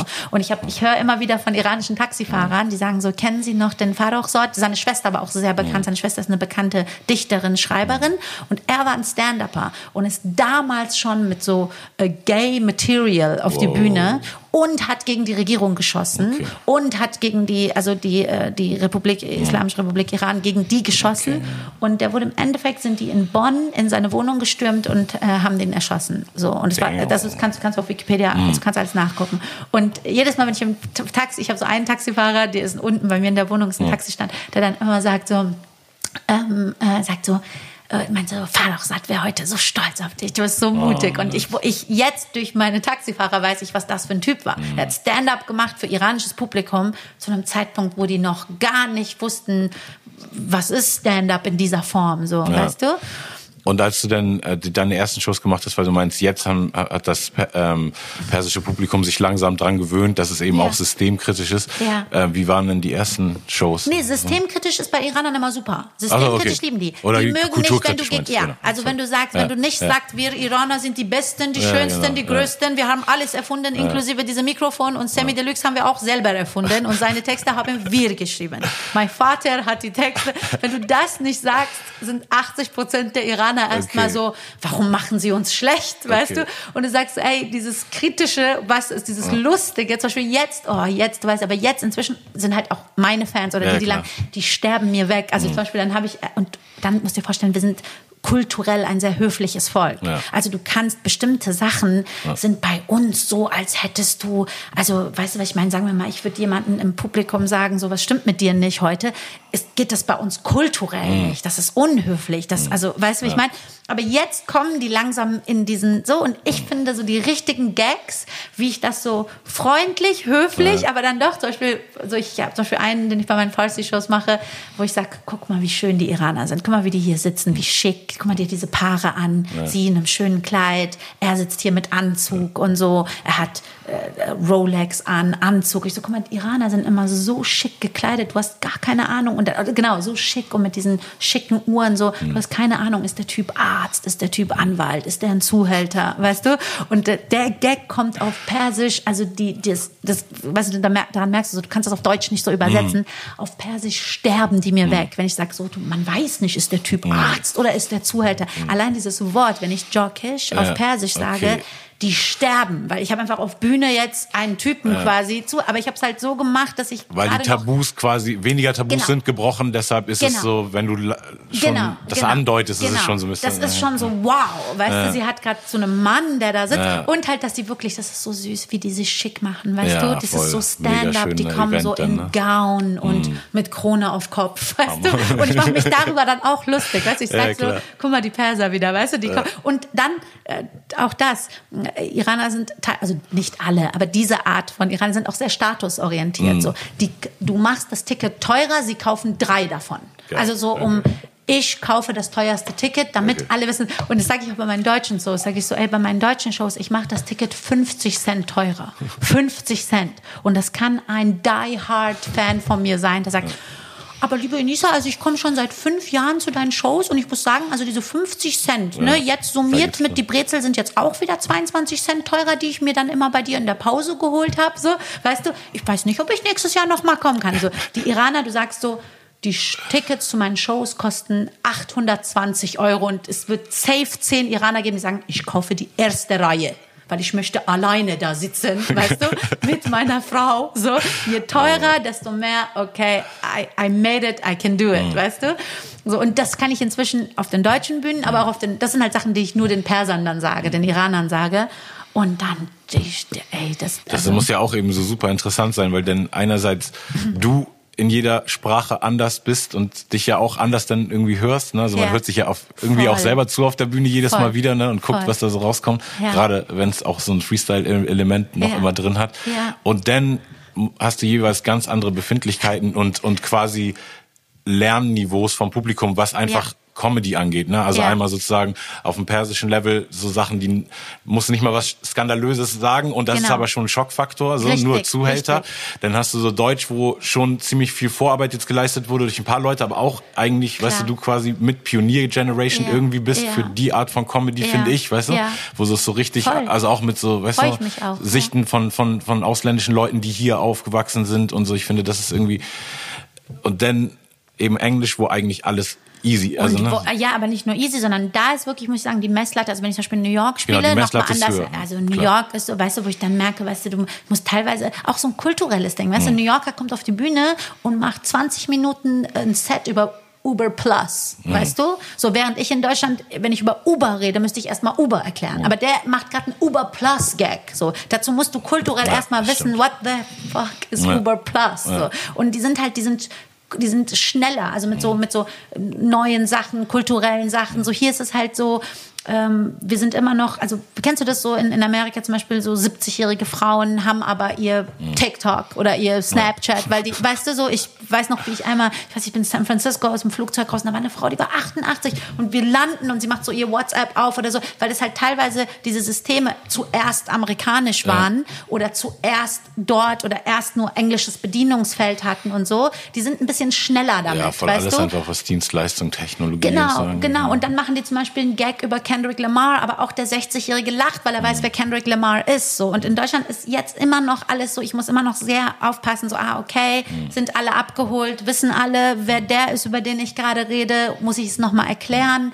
Wissen nur die Jugendlichen, wer welcher Rapper ist? Oder kann ich, das weiß dann auch die 70-Jährige wer? Und in Amerika, die muss kein Fan sein, die muss nicht das, aber du kannst über Snoop Dogg reden und die 70-jährige Frau weiß, wer Snoop Dogg Ja. ist, weißt du? So, und hier müsste ich bei meinem auch Mixed-Publikum, ich habe ohne Ende Deutsche ohne Migrationshintergrund, Mhm. so sagen wir 60 Prozent. Dann habe ich 40 Prozent mit Migrationshintergrund und alles Mögliche, alle Altersstufen. Mach das mal, weißt Mhm. Ja, du? So, voll. wie mache ich jetzt Das ist schwer, den da Gag, den gemeinsamen Nenner zu finden, Alle bestimmt. abgeholt sind, weißt du? Also das heißt, Ja. selbst wenn du auf Tour gehst und eigentlich äh, wie bei Krassismus, du hast du dein Programm ja dann bestimmt vorher irgendwie gehabt Ja, und dann ja. scannst du aber trotzdem wie ein DJ eigentlich jeden Abend auch ein bisschen den Raum Genau, ne? und genau. checkst so, okay, wahrscheinlich wird das besser Versuche- funktionieren und das genau, schlechter. Und genau, oder ich merke während der Show, okay, aber nein, ich mache das nicht. Ich will halt einfach, dass alle rausgehen und sagen, krasser Abend. Und deswegen, wenn ich dann zum Beispiel ein Set mache und ich merke so, jemand guckt mich kurz irritiert an, dann gehe ich drauf ein. Dann sage ich so, Entschuldigung, Sie wissen gerade nicht, wovon ich rede und so. Und dann, und das mache ich auch bei den persischen Shows. Zum Beispiel, da fehlen mir manchmal Wörter. Also ich bin schon, ich bin wirklich sehr fließend im Persisch, dank meines Vaters. Aber ich benutze halt auch manchmal so Wörter, die so ein bisschen so literarisch sind. Und dann, oder dann suche ich manchmal, ah, was ist das Wort? Und dann suche ich mir meistens immer eine Frau oder einen Herrn, so in der ersten Reihe, der mir bestimmte Wörter übersetzt. Weißt du? Also wo ich dann zum Beispiel sage so, okay, was ist Genugtuung? Weißt du? Und oft ist es dann zum Beispiel auch so, dann weiß ich das Wort, aber sie nicht. Und dann sage ich so, siehst du, ich glaube, ich sollte deinen Job machen oder so. Und dann hatte ich eine, die hat mir dann, das war so eine ältere Dame bei einer persischen Show und die hat mir alle Wörter übersetzt, wo ich immer gesagt habe, was ist das nochmal? Und sie hat es gesagt. Und irgendwann war an so einer Stelle, da hat jemand was reingerufen und dann habe ich gesagt, Bruder, du machst meinen Flow kaputt auf Persisch. Ne? Und dann sage ich zu der Dame, was ist Flow auf Persisch? Was ist Flow? Und dann sagt sie, äh, Fellow. Weißt du, und ich so, Bruder, du machst meinen Fellow kaputt, weißt du? Und das sind so Momente, die dann so, weißt du, wo, ja, so jeder Abend ist so unique. Deswegen habe ich Fans, die kommen dann, das ist ja anders als bei Musik, weißt du, aber die kommen zehnmal zur gleichen Tour. Weil die wissen, jede Stadt passiert was Neues. Ja, stimmt. Weißt du? Das ist natürlich echt cool. Bei Musik ist was anderes. Ich kann mir das gleiche Album ja auch so vielleicht zehnmal geben, ohne bored zu sein. So, aber bei Stand-up jemanden labern zu hören, trotzdem sagen die, ja, aber jede Show ist bei dir passiert was Neues. So. Und ich denke so, krass. Das sind krass Komplimente, ne? Voll, mega, Ja. schön. Super Ja. cool. Ja, also die Leute haben sich dann ja ins Herz geschlossen äh, durch äh, eine deine humorvolle Bereicherung und dann hast du ja irgendwann angefangen, deine Plattform auch äh, zu nutzen. Oder hast ja immer über die Themen geredet, aber finde ich, ab dem Moment, wo ich dir gefolgt habe, habe ich dann so gemerkt, es wurde immer mehr das Ja. in so einem ernsteren Tenor. Also Stimmt. da, da ist dann auch Humor drin, weil du einfach Humor und Wortwitz hast. Aber irgendwann kamen einfach auch viel mehr ernstere Ansagen. Und ich habe auch gestern mal dein, dein Feed durchgeguckt und irgendwann so gemerkt, so eig- eigentlich, wenn man jetzt nicht vor ein paar Jahren eingestiegen ist, sondern jetzt gestern äh, zum Beispiel dein, dein letztes Statement, äh, was du gemacht hast über die, äh, die Bildschlagzeile, ähm, dann könnte man einfach auch denken, du bist eine politische Aktivistin einfach, ne? Oder also Ja. jemand, der, der sich um das Thema kümmert und dann guckt man so und auf, auf echt krass, dass so eine Frau, die so politische Ansagen macht, so Ja. 500.000 Follower da locker hat oder was weiß ich. Das ist also ja eigentlich ist die Frage so ein bisschen so war das eine bewusste Entscheidung oder kam es einfach immer nur aus dem Bauchgefühl raus? Also du kannst dich quasi nicht stoppen, wenn du, wenn dich was in der Welt stört und du hast da äh, eine Perspektive, die du den Leuten geben willst, dann egal was du für ein Management-Team hast und so, da kann dich eh keiner wahrscheinlich stoppen, diese Ja. Sachen da rauszuhauen. Ich kann nicht. Also ich bin wirklich, ich bin, ich, ich habe, ich, ich mache das übrigens auch in meinem echten Leben oder als, weißt du, als Enisa, private Enisa und ob ich das dann in einem Video, also sagen wir, ich hätte acht Follower und wäre Studentin, das, ich würde auch Ja. mal die gleichen Ansagen und was ist denn da passiert und so. Das hat nichts mit diesem, ich habe das in, von letzte, vorletzte Woche erklärt, dass mir das eigentlich, wenn ich wirklich nur Business denken würde, extrem viele Nachteile einbringt, weil ich einfach was Deals angeht, sagen Ja. wir Werbedeals, sagen wir so, so Partner, die überlegen sich drei, viermal. Ja. Und da sage ich, ich sage es auch offen, weil ich da auch Leute habe, mit denen ich teilweise auch befreundet bin. Ich sage es nicht als Kritik, aber ich sage so, guck mal, Natürlich nehmen sie dich und du hast auch schon zwei Anti-Nazi-Kampagnen gemacht, aber Anti-Nazi ist jetzt, weißt du, jeder ist Anti-Nazi, außer ein Verrückter, der bei mir in Köln-Klettenberg rumläuft, ist jeder Anti-Nazi. So. Es gibt so Faces in Deutschland, die so, sagen wir, berühmte Schauspieler oder Musiker oder so, die haben dann auch schon mal eine Anti-Nazi-Kampagne gemacht. Aber geh mal in dein Dings und mach mal eine Anti-AfD-Kampagne. So. Dann ist auf einmal, dann sagt irgendwie die, sagt Coca-Cola oder Pepsi oder Gerold Steiner oder die Firma oder die andere Firma sagt das so, Moment, Moment, Moment. Ja, du bist eben echt auch- auf so einem richtig politischen Niveau jetzt angekommen durch, durch die Leute, die du auch störst durch deine Ansagen. Genau, Ne? Und und da, wenn- und weil wenn du einfach nur, jeder kann ja irgendwas sagen, Genau. sonst eine Million Leute sagen, das System ist scheiße, die Regierung ist scheiße, dies und das. Genau. Aber wenige Leute ma- machen Statements, die irgendwie so emotional was bewirken bei Leuten, dass dann auch so Reibung Genau. entsteht. Ne? Weil wenn Genau. jetzt nur Leute dir Zuspruch geben würden, Dann hättest du auch ja nicht egal. so viel mehr. Genau. Weil ich denke, du hast ja auch erzählt, dass ab dem Moment, wo du dein äh, erstes äh, Statement in der Art gemacht hast, äh, Ja. da so richtig in Riesenschüben auf einmal so gemerkt hast, ich mache ein Statement, einen Tag später habe ich 10.000 Follower mehr. Ich hatte das, mein erstes, was mein erstes Statement-Video ist, was noch auf meiner Seite ist, das war April 2019. Also überleg mal, ein Jahr und zwei Monate. Und ich habe das nachts um kurz vor zwölf hochgeladen. Wie gesagt, also du siehst auch das so, ich bin so richtig, ich habe schon äh, Dutt und Schlafanzug an und so. Und ich war so sauer, weil es war dieser Attentat, dieses Attentat in Neuseeland passiert, wo die einfach betende Menschen erschossen hatten. Und was mich sauer gemacht hat, war einfach nur der Fakt, ich habe, weil es gibt ja auch die Leute, die sagen, aber hast du schon mal zu anderen? Ich so, ich habe zu jedem Attentat schon meine Statements und ich habe zu jeder Sache, scroll mal mein Facebook zurück, solche Texte geschrieben über, weiß ich, alles, alles. So, weil es gibt ja die, die das erst ab dem Moment mitbekommen, wo du ein Video machst. Ja. Wo ich mal sage, Bruder, anscheinend kannst du nicht, äh, war dein Problem, dass du nicht lesen kannst. So, weil ich habe same, same auch schon, wenn die da sagen, hast du denn auch schon mal als, weiß ich nicht, was anderes passiert ist oder ist das nur bei den Muslimen? Und dann sagst du, guck mal bitte, ich fahre seit drei Jahren jedes Jahr nach Israel so und arbeite da mit Leuten in Tel Aviv an. Ja, weißt du, was ich meine? Also so, das ist bis die, die, die machen kein Research und sagen dann was. Aber ich habe, ähm, ich habe, äh, als ich das Video gemacht habe, fünf vor zwölf Uhr nachts habe ich das hochgeladen und hatte innerhalb von fünf Tagen 150.000 neue Follower. Und das waren aber Leute, die mich kannten. Also Ja. das waren Leute, die kannten mich über Comedy und die dann aber geschrieben haben so, boah, das, auch viele Künstler, auch ein Böhmermann, auch ein das, die dann plötzlich mir so Props gegeben haben und ähm, was ich natürlich auch sehr zu schätzen wusste und weiß.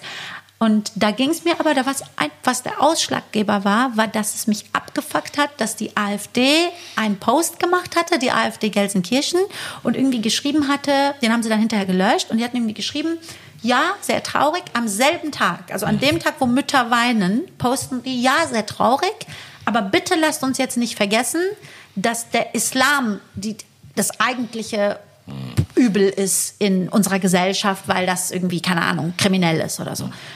Und ich war nur, und das, selbst in dem Statement habe ich mich so ausgesprochen, dass ich das gesagt habe, dass das für alle äh, äh, K- Naturkatastrophen der Welt geht, so, dass ich gesagt habe, ey, du kannst doch nicht an dem Tag, ich kann nicht am 9-11-Tag sagen, wo Väter und Mütter weinen, kann ich nicht am 11. September posten, auch noch als Partei, aber ich finde nicht mal als Privatperson so. Ja, Entschuldigung, aber lasst uns nicht vergessen, was die Amis in Afghanistan und Irak machen. Selbst wenn das meine Meinung ist, ja. muss ich aus Pietätsgründen sagen, mein Beileid heute.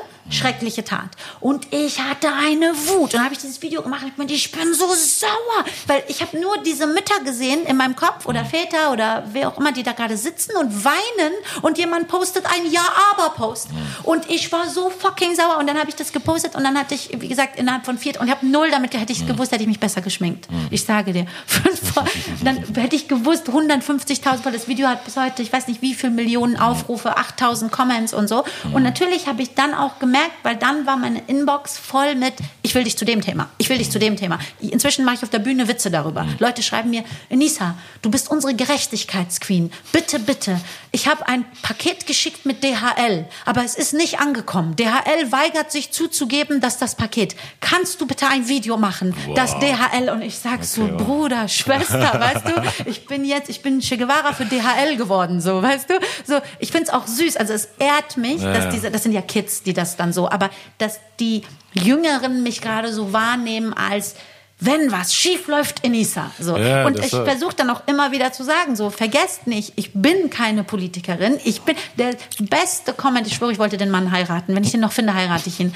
Ein Typ aus dem Ruhrpott. Ich weiß nicht, wer das ist, aber kennst du, wenn dich jemand so gut kennt, dass das hm. irgendwas in dir triggert, also dass du irgendwie merkst, so, der kennt mich. Also, dass es dir so flattert. So vor ein paar Tagen die hat irgendwie geschrieben, Henisa, ich bin sehr enttäuscht, du hast zu der und der Sache was gesagt, aber ich warte darauf, dass du zu der und der Sache auch was sagst. Irgendwas anderes, irgendein anderes Land, bla. Ja. Und dann schrieb so drunter halt, dann war da irgendwie eine Riesendiskussion, wie es halt ist, du kennst das ja auch so. Und dann schreibt dann jemand anders so, ähm, warum soll sie dazu was sagen? Und dann sagt er, weißt du, dass sie zu dieser Black Lives Matter gesprochen hat, aber nicht gerade zu dieser Sache spricht, ist so wie, wie Kanzlerin Merkel würde zu irgendwas reden, was im Ausland passiert, aber nicht etwas, was im Inland passiert. Und dieser andere schreibt, das war so ein richtiger Ruhrpott-Kenneck, ich weiß nicht, wer schreibt da so, Bruder, hast du gerade ernsthaft Enisa mit der Kanzlerin verglichen? Die Frau muss gar nichts. Die muss zu überhaupt nichts ja. was posten. Wenn die nur über Fahrräder reden will, ja. dann redet sie über Fahrräder. Hammer. Wenn sie sich nur ein Thema äh, raussucht zum Posten, dann redet sie nur über ein Thema. Mhm. Abgesehen davon, dass ich zu dem Thema was gesagt hatte, das ist wieder mhm. das, was ich meine, do your research. So, mhm. ich hatte zu dem anderen Thema einen langen, langen Post gemacht. Aber was der meinte, meinte so, die muss doch nicht. Die Kanzlerin muss. Sie muss nicht. Die ist ein Artist so. Und ich wusste, ich wollte ihm so inboxen, so, bitte, ich weiß nicht, wo du bist, wer du bist, aber können wir so, ich habe mich so verstanden gefühlt. Ja. Weißt, ich dachte so, aber ich muss sagen, das ist äh, auch eine Ehre. Also es ist auch dieses Gefühl, sie ist die, die das sagen muss. So. Ja, voll. Ich meine, du, wie gesagt, Bürgerrechtlerin ist dann irgendwann, ist wahrscheinlich dann eher der Titel als Politik, äh, Politikerin, ja. weil wenn Leute sich vertreten fühlen äh, von dir, dadurch, dass du deine Meinung sagst, dann ist es irgendwann eben ich, Also ich freue mich. Ich versuche immer so Sachen, so Leute fragen mich, ob es mich stört. Ich weiß nicht, wie es bei dir ist. Stört es dich, wenn du im Restaurant am Essen bist und Menschen kommen für Fotos mhm. und du stehst auf? So, das ist das, was ich am meisten gefragt werde, wenn Leute mit mir im Restaurant mhm sitzen, stört es dich. Du bist jetzt das dritte Mal von deinem Teller ja. aufgestanden. Und ich sage so, nein, dass ich würde lügen, wenn ich diese Attention nicht genieße. Ich bin, wir Künstler, wir haben die Möglichkeit, unsere Kunst zu machen und forever and ever Masken zu tragen. Wir haben die Möglichkeit zu sagen, ich habe kein Insta und kein Facebook, ich will einfach nur auf der Straße stehen und Gitarre spielen. Wir haben die Möglichkeit. In dem Moment, wo wir auch damit rausgehen und größer werden wollen, ist das auch unser Ego irgendwo auch und ist das auch, weil wir die Attention in irgendeiner Form genießen. Und ja, dann wird mein Essen kalt, aber da kommt jemand an meinen Tisch ja. und sagt, hey, ich liebe dich so und für den ist das ein Moment. Der trifft ja nicht am Tag 50.000 Menschen. Wir stehen gerade zum 50.000. Mal auf. Der wird noch drei Monate sagen und einmal habe ich Enisa an dem Tisch gesehen. Und nein, es nervt mich nicht. Und das versuche ich mir gerade auch mit diesem, was ich jetzt aktuell irgendwie habe, dass die die ganze Zeit sagen, sie muss das sagen. Und denke ich, cool, cool, dass ich irgendwie jetzt in deren Minds die bin, die Dinge gut sagen kann oder Ja. für Gerechtigkeit steht oder für was das, Schönste, was man mir sagen kann. So, die haben das Gefühl, Enisa ist gerecht. Was ist das? Was das für ein Titel? Das ist so schön für mich. Nur ich habe halt Angst, dann auch die Leute zu enttäuschen, weil ich habe 50.000 Flaws und bin 50.000 Mal auch vielleicht ungerecht oder 80.000 Mal. Ich weiß doch noch gar nicht, was genau ich damit jetzt anfange, außer dass, wenn mich was triggert, ich darüber spreche.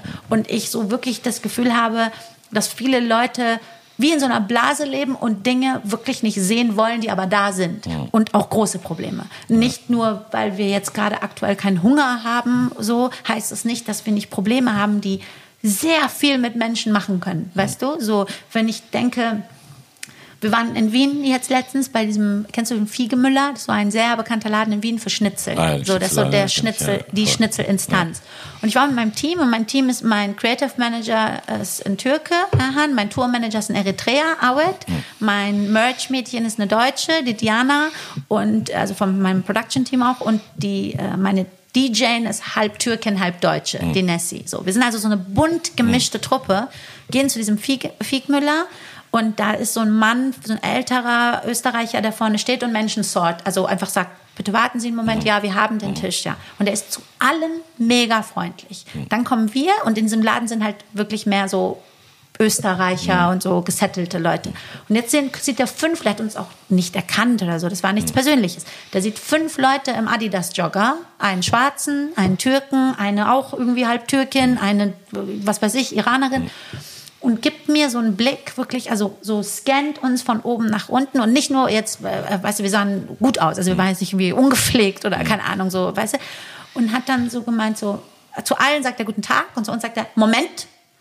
Und dann versuche ich ja immer erst kurz so mit Nettigkeit. Also greife ich ihm so an seinen Unterarm so nett und sag so, sag so, das war, das war aber gerade nicht so nett, sage ich so, weil ich denke, vielleicht sagt er jetzt, Entschuldigung, weißt du, und dann sagt er, dann kennst du, wenn dir jemand so äh, also er guckt so auf seinen Unterarm so mit diesem Blick, lass los, du Dreck, weißt du, also wirklich so. Und dann fragt, fragt mal mein Team. Ich so, so. Dann alles, ich vergesse alles. Mein Team sagt so, lass doch, Anissa, wie gehen wir? Ich so, so. Manager. Weißt du, ich war richtig die Karen, die nach Manager fragt. Manager. So, ich war die White Karen aus das. Where's the manager? I gotta talk to the manager. So, wo ist der Manager? Dann kommt der Manager und dann, nur dann, spiele ich die Karte mit der Reichweite. Warum? Weil nur das denen Angst macht. Nicht, ich bin Enisa und wir haben sie Enisa, sondern ich sag so, ich bin eine Künstlerin aus Deutschland. Ich habe eine große Reichweite. Sie behandeln Menschen hier. Der hat gerade zu 50 Leuten freundlich Hallo gesagt, die alle 70 plus und weiß und Österreicher waren. Kommt eine bunte Truppe und er guckt mich an wie ein SS-Soldat, den irgendwie ein kleines jüdisches Mädchen angefasst hat. Als wäre ich ein Dreck. So.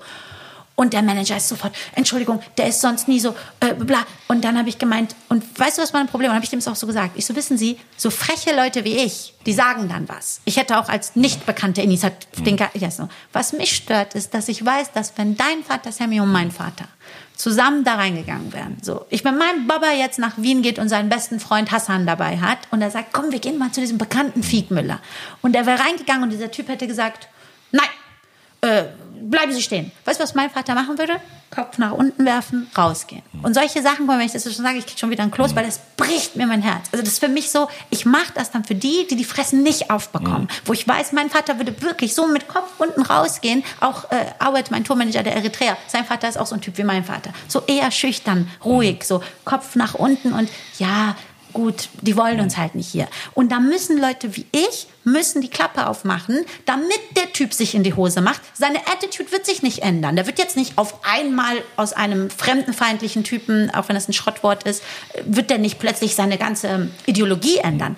Aber der wird morgen aus Panik, äh, dieser andere könnte ja auch jemand mit Reichweite sein, wird er Voll, Angst bekommen. Konsequenzen sind schon wichtig. Genau. Und für mich ist dieses, solche Sachen ändern was. Wenn mein Vater morgen da reingehen kann und seinen Schnitzel bekommt und genauso einen guten Tag gesagt kriegt wie der alte Deutsche, so, der alte Österreicher, dann habe ich was verändert. Ja. So. Und ich, mir bricht es für diese Leute und davon gab es in Deutschland, das brauche ich dir nicht zu sagen, du hast Songs gemacht zum Zeitpunkt, wo ich noch, weißt du, wo, wo, wo Leute, ähm, die mit, was macht das mit deren Leben, wenn die mit Kopf runter rausgehen? Und dann schreiben mir Leute, ja, was willst du denn ändern? Und das ändert doch nichts. Weißt du, wie viele ich kleine Fans habe? Die Fans von mir sind seit die 15 waren, die sind jetzt 20, die wegen mir angefangen Politikwissenschaften zu studieren. Wow. Die schreiben mir, Enisa, ich folge dich seit 2015, jetzt, äh, jetzt ist die 18, was weiß ich, hat Abi gemacht, ich studiere wegen dir Politikwissenschaften und möchte Fok oder was weiß ich, Gesellschaftswissenschaften, möchte Fokus auf Antirassismus und so. Und denke ich mir, Leute sagen mir, mein Palaver bringt nichts, die ist morgen vielleicht die nächste Kanzlerin. Vielleicht nicht ich, sie ist vielleicht die nächste Kanzlerin. So, also was ist vielleicht nicht? Vielleicht ich nicht. wirst du es nicht, nee, ich ist nicht. Mal, vielleicht, vielleicht, ich habe ein bisschen Hoffnung, vielleicht. Doch. Nein, aber sie wird, was ich meine ist, als ob das nichts bringt.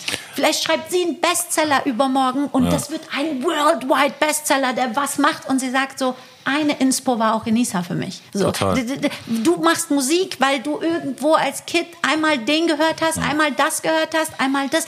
Das ist das Dümmste zu denken, dass das, was wir machen, in jeder Form nicht die Gesellschaft ändert und es ja, aber, aber andere wie, schöner wie macht. man wie man selber Informationen aufnimmt, ist ja bei vielen das Problem und gerade jetzt in dieser Zeit, wo jeder was sagen kann Ja. und wir eben, weißt du, wir können unsere Meinung da raus tun, aber danach müssen wir auch irgendwie oder scrollen wir dann auch die Kommentarlinie runter und sehen ja, Ja. so ne, und das war zum Beispiel, also es, es, jetzt in dieser Black Lives Matter Zeit finde ich so vom ersten Post bis zu, zum letzten Post, den ich zu diesem Thema gemacht habe, hat sich da schon was verändert. Also man sieht Mhm. Ja. in, in sowohl von der Zivilcourage von anderen, weißt du, dass man nicht mehr jeden Kampf selber ausfechten muss und zum hundertsten Mal erklären muss, warum Black Lives Matter nicht diskriminierend für andere ist, sondern dass das jetzt andere für einen machen.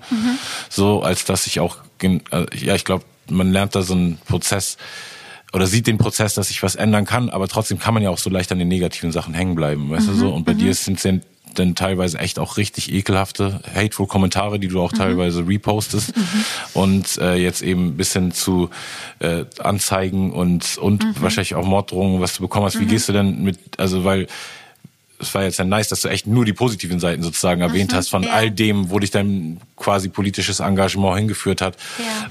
Und ist es denn so, dass die positiven Seiten, also dass du morgens quasi aufstehst oder egal, auch wenn du diese Timeline durchscrollst und die schlimmen Menschen da siehst, dass du trotzdem weißt, so, ey, nee, aber die Kleine hat angefangen wegen mir zu studieren und das Ja. Positive überwiegt oder lässt du dich teilweise dann auch da irgendwie dazu, also frustriert dich auch, auch teilweise? Nicht frustriert, aber ich gebe zu, weil ich auch generell ein bisschen ein ängstlicher Mensch bin. Also ich bin mit so ganz komischen Sachen habe ich keine Angst, habe ich schon so oft erzählt so Mhm. und habe dann so, also wo Frauen vielleicht sagen so, ich habe selten Angst vor Menschen, weißt Mhm. du? Also so, du kannst mit mir sagen, Nisa, komm, wir gehen nach Jemen drei Wochen. Ich habe das schon mal Mhm. bei dem Podcast erzählt, dass ich das so ein bisschen vor meiner Mutter habe. Ich habe keine Angst vor Menschen, Mhm. wo Leute sagen würden, ich, es gibt Momente, wo ich mich unwohl fühle, aber wo, wo ich weiß, wo eine Frau sagen würde, aber da, da, da, da, da traue ich mich nicht. Oder da allein in einem fremden Land, wo ich die Sprache nicht kenne, da bin ich so, ich komme schon irgendwie durch, ich bin schon, irgendwie werde ich schon, da werde ich Leute und so. Und genauso passiert das auch. Aber zum Beispiel, die Drogensache ist zum Beispiel so ein Beispiel für mich, so, warum ich Todesangst, nicht nur vor, ähm, äh, egal, auch Prescription, ich nehme auch kein Ibuprofen und so. Also ich bin der schlimm, du musst, ich muss halb sterben. Okay. Und glaubst du mir, dass ich, Inter also mit Interesse meine ich so, ich möchte gern wissen, wie es ist, einmal irgendwie einmal bekifft zu sein. Ja. Oder ein- ich würde es gern wissen. aber so. die Angst ist so groß, dass es nie ich passieren bin, wird. ich weiß nicht, was es in mir ist. Ich habe auch, habe ich ja gesagt, einen toleranten Haushalt gehabt. Ja. So keiner hätte irgendwie gesagt, dass es so irgendwas in mir denkt so, was ist, wenn ich, äh, was ist, wenn ich danach irgendwie daran sterbe oder so. Also irgendwas ist so. Ich bin manchmal so unrational und ich habe eigentlich keine Angst vor Menschen und ich merke, seit sich diese Drohung und es sind Quatschdrohungen, das ist Quatsch, weißt du, bei mir so Fake-Profile, teilweise offene Profile, auch wo du halt wirklich dann die dann danach zugehen und wo du dann siehst, so welchen äh, Parteien die folgen, welchen das altdeutsche Schrift oben, so alles schön offen und so. Warte ab, wir wissen, du spielst übermorgen in Regensburg um 20 Uhr und so. Und manchmal reposte ich das deswegen, weil mir das bisschen die Angst nimmt. Also ich reposte das und schreibe so, ich bin morgen in Regensburg Mhm. ohne Security, weil ich tatsächlich dann für diese kleine Show, die ich da hatte, irgendwie 500 Leute, hat sich kein Seku gelohnt. Und was hilft mir so ein Seku, der an der Seite von der Bühne steht, so. Und dann reposte ich das manchmal, weil es für mich wie so ein Schutzfaktor ist. So, ich habe gepostet, da hat jemand gesagt, ich komme nach Re Regensburg 20 Uhr und ich oh, schieße dich von der Bühne runter. So. Und dann gebe ich aber zu, dass ich seit, seit einem Jahr, seit das so ist, ähm, geht manchmal zum Beispiel ein Mensch auf mich zu, so richtig Kindergarten, wirklich Kindergarten so. Und ich kurz innerlich so, und nicht, weil ich, das muss ich an dieser Stelle betonen, nicht, weil ich mich für wichtig genug halte oder so, sondern weil ich immer nur glaube, es gibt immer einen Verrückten. Weißt du, du musst gar nicht so wichtig sein, du musst nicht, egal was du bist, es gibt immer einen crazy Typ, der sich vielleicht auf dich, aus irgendeinem Grund auf dich fixiert hat. Und wenn ich dir jetzt zum Beispiel zeige, wie viele Leute ich habe, ähm, wo sich diese Accounts, und ich blockiere die extra schon nicht, weil ich nämlich mhm. gehört habe, das Blockieren triggert die manchmal noch mehr. Mhm. Also dann haben die, ich sperre die dann. Wir haben ja diese neue Sperrfunktion. Das heißt, nur ich sehe die Kommentare mhm. und nur ich sehe, aber der denkt, dass er fleißig ah, okay. schreiben kann. Ich schwöre, diese Funktion ist mein Leben. So, ich finde es so, also der kann weiter schreiben, seine Comments sind aber für dich als äh, Mensch mit, mit Verified Account ist das, glaube ich, nur, oder vielleicht gibt es auch für alle, ist dann so grau unterlegt und nur ich sehe. Und kann sogar den einzelnen Kommentar genehmigen, wenn ich Bock habe. Also wenn ich irgendwie okay, sehe, okay, weißt du was, das lasse ich stehen, so, dann kann ich das genehmigen. Und dieses neue Sperren habe ich für diese ganzen Leute, die mir so Morddrohungen und so ganz ekelhafte Sachen schreiben. Und ich sag dir, ich habe Typen, dem sein, der ist 24 Stunden am Schreiben, ich erwische dich, weißt du? Und dann dann, der ist gesperrt und ich sehe es ja aber trotzdem. Ich sehe es ja 20 Mal am Tag. Und das macht schon mit mir, dass ich dann manchmal in einem Café sitze oder irgendwo ja, oder wo ich war Irgendwo. und dann sehe ich und dann denke ich so, okay, der, der, hat jetzt zweimal geguckt, ist das der? So und äh, und dann habe ich aber irgendwann zu mir gesagt, okay, ich kann jetzt entweder so kann jetzt wirklich nur noch so mit Angst die ganze Zeit sein und oder das wie sie übertreiben so oder ja es ist halt so wie es ist weißt du aber es ist tatsächlich so das sage ich nicht nur um mich zu motivieren das Gute überwiegt so krass mhm. also weißt du wie viele auch sagen wir Leute äh, weiße weiße Deutsche ich sag so wie es ist weiße Deutsche mhm. mich schreiben Inisa ich habe durch dein Video ein paar meiner Verhaltensweisen überdacht ja. weißt du und na klar ich mache auch noch nicht viel ich bin zum Beispiel im Moment auch so ein bisschen sauer und trotzig deswegen sage ich auch so Sachen wo dann zum Beispiel jemand sagt ähm, aber wenn du sagst wir und ihr, machst du doch auch eine Spaltung. Weißt du, du verlangst von uns so.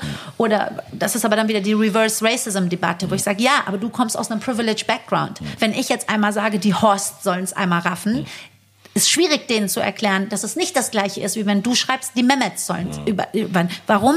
Weil wir kommen, wir reden jetzt hier von 30, 40 Jahren Rassismus, Diskriminierung, das Gefühl so. Und jetzt ist gerade, gebe ich zu, wie so ein Movement, wo du sagst, jetzt zeige ich dir mal, wie das zurückfunktioniert. Und ich habe auch im Freundeskreis, wir haben manchmal Diskussionen, dann sitzen wir acht POCs an einem Tisch und dann ist ein Freund von mir, weißer, blonder so. Und wir reden aber die ganze Zeit mit, die Deutschen sollen auch einmal Dings lernen und dann wie das und dann im Moment sind ja viele Diskussionen, was ist korrekt, was ist nicht. Viele sagen, Allmann ist das gleiche wie Kanake. Das ist genau wie N-Wort-Diskussionen in Amerika. Hä? Ihr könnt White People sagen und ihr könnt Karen sagen, aber wir können nicht Shaniqua sagen. Und dann musst du erstmal erklären, nein, kannst du nicht sagen. Warum? Sklaverei, Motherfucker. So, du kannst nicht Shaniqua zu sagen, ist was anderes, als wenn wir Karen sagen, weil Karen hatte für ewig keine Probleme. Aus der gleichen Background sage ich, Thomas, wenn ich sage, der Horst soll mal aufhören, Horst zu sein, habe ich dazu ein anderes Feeling, gebe ich zu.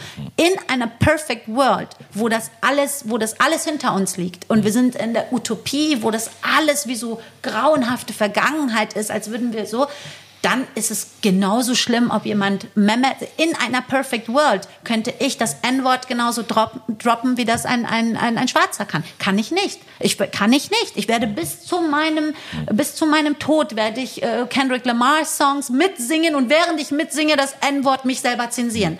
Frag mal meine Freunde, ich sterbe, wenn ich in meiner Berufsgruppe, wenn jemand irgendwas äh, so und ich habe zum Beispiel das N-Wort habe ich noch nie gesagt, aber ich habe zum Beispiel ähm, früher einmal zum Beispiel das Z-Wort in Bezug auf Sinti und Roma gesagt. So, heute hörst du mich, siehst und ich merke doch, dass es anstrengend ist zu reden. Ich ja. verstehe ja, wenn mir dann Voll. so ein 14-jähriges blondes Mädchen schreibt, aber muss ich jetzt für immer sagen Z-Wort und N-Wort und äh, P-Wort und U-Wort? Und ich sag so, Babe, sorry, aber das ist eine Phase, äh, wo wir diesen Kampf führen, bis, bis, bis White Privilege äh, geendet ist, bis es All People Privilege ist. Und dann, wenn All People Privilege ist, dann können wir vielleicht auch wieder diese Sensitivity ablegen und nicht mehr so überempfindlich sein und sagen, okay, jetzt sind wir wo angekommen, wo das als Menschheit gleich ist, was ich sage, was du sagst, was Person X sagt.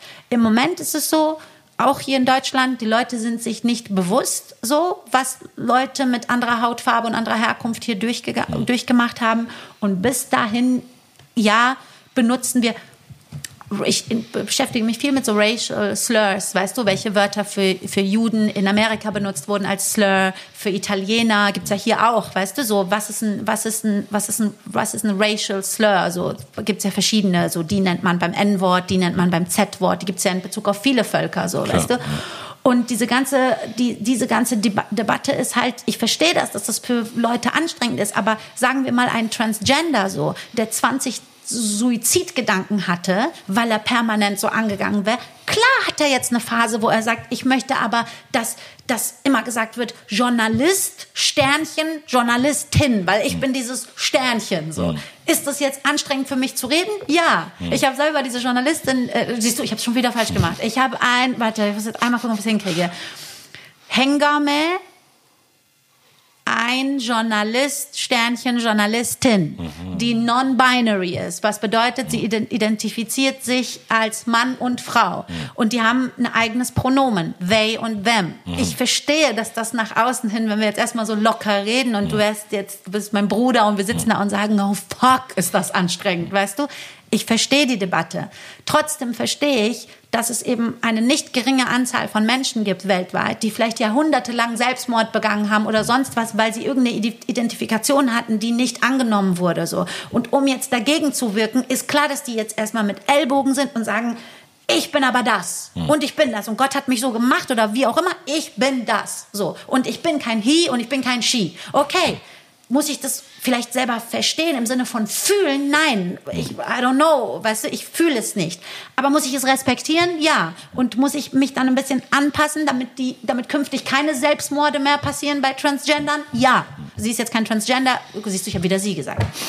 Sie sind, weißt du, und ich merke, dass ich will auch mal zu, zu ähm, deren Podcast, es muss im Plural sprechen, zu deren Podcast und mit Hengame sprechen und dann mich wirklich mal entschuldigen und sagen, ey, ich habe schon zehn Support-Posts angemacht, was dich angeht und habe dich jedes Mal falsch gegendert, oben, unten, rechts, alles falsch gemacht, weil es natürlich schwierig ist, so zu sprechen und kann das jemand von außen lächerlich finden? Ich verstehe, dass dann jemand sagt, Bruder, Schwester, I don't know how the fuck am I supposed to speak, so. Und es ist ehrlich gesagt auch Stand-up-Material, weißt Total, du? Ja. Es ist übertriebenes Stand-up-Material, so. Wenn ich jetzt beschimpfe, sind das them Motherfuckers, so, weißt du? Ich verstehe. Und bei Stand-up sollte man auch wirklich so dieses, manchmal musst du da irgendwie gucken, dass du, du musst auf solche Themen, weißt mhm. du? Aber musst du auch gleichzeitig für, sol für solche Thematiken kämpfen? Ja, mhm. weil es sind Menschen betroffen. Für dich ist es vielleicht lächerlich, für mich ist es vielleicht lächerlich, aber für die eine Person ist das mhm. deren gesamtes Leben. Ach, das mal auf Klo. Okay. weil du, ich behaupte die ganze Zeit, dass du irgendwann mal einen Kriegen wir hier Cut, Stelle, einfach. Sammy, ich nehme das als sexistischen Move von dir, dass du, wenn eine Frau hier sitzt und sich Sachen von der Seele redet, wenn ein Mann sitzen würde, wärst du auch auf Klo gegangen, ja oder nein? Sammy ist sexistisch, Sammy ja. ist wenn, wer, aber ein Mann wärst du nicht aufgestanden, nur bei einer nee. Frau stehst du. Voll, ja, der Mann hätte ich das, das wärst du safe einfach meinen Oberschenkel runtergelaufen, so. Dann hätte sich so langsam eine Pfütze gebildet, die hoffentlich dann in dem Radius der Kameras nicht zu sehen war, aber du bist eben eine Frau, deshalb bin ich einfach aufgestanden. Mitten während du so emotional am Reden warst, dachte ich mir so, ey, ganz ehrlich, du scheiß nicht, drauf, ich muss Stand-Up-Talent du hast, ne? Ich ja. weiß nicht, ob du es weißt, aber es ist halt so für, für, so, für bestimmt, nicht jeder Rapper, weißt du? Aber die, die wirklich texten können, so, das sind so Leute, wenn der auf der Bühne wäre, weißt du? Ja, vielleicht musst du mir irgendwann mal einen Workshop geben. Das ist schon Ey, eine große, große Leidenschaft von. Äh, sag mal ganz so, kurz noch ja. diese Sache äh, ganz so zusammengefasst, was jetzt gerade der Stand? Du hast diesen AfD-Politiker ja. beleidigt, der die ganze Zeit ganze Gruppierung von Menschen pauschal beleidigt, was eigentlich ja. äh, so sollte man sagen, ihr seid quitt mindestens. Ja, genau. So und aber er hat dich angezeigt. Du warst ja. jetzt vor ein paar Tagen bei der Polizei, hattest ja. auch so ein paar von deinen Fans mobilisiert, die standen da rum, süß. haben dich supportet. Das war auf jeden Fall sehr cool. Was was da der Stand? Also der Stand ist einfach, dass er, ähm, also wie gesagt, er hat die Rede kennt man ja inzwischen so, äh, N-Wort gedroppt und auch andere Sachen und weiß ich nicht, Albaner sind kriminell und einfach also wirklich auch so wirklich unterste Schublade so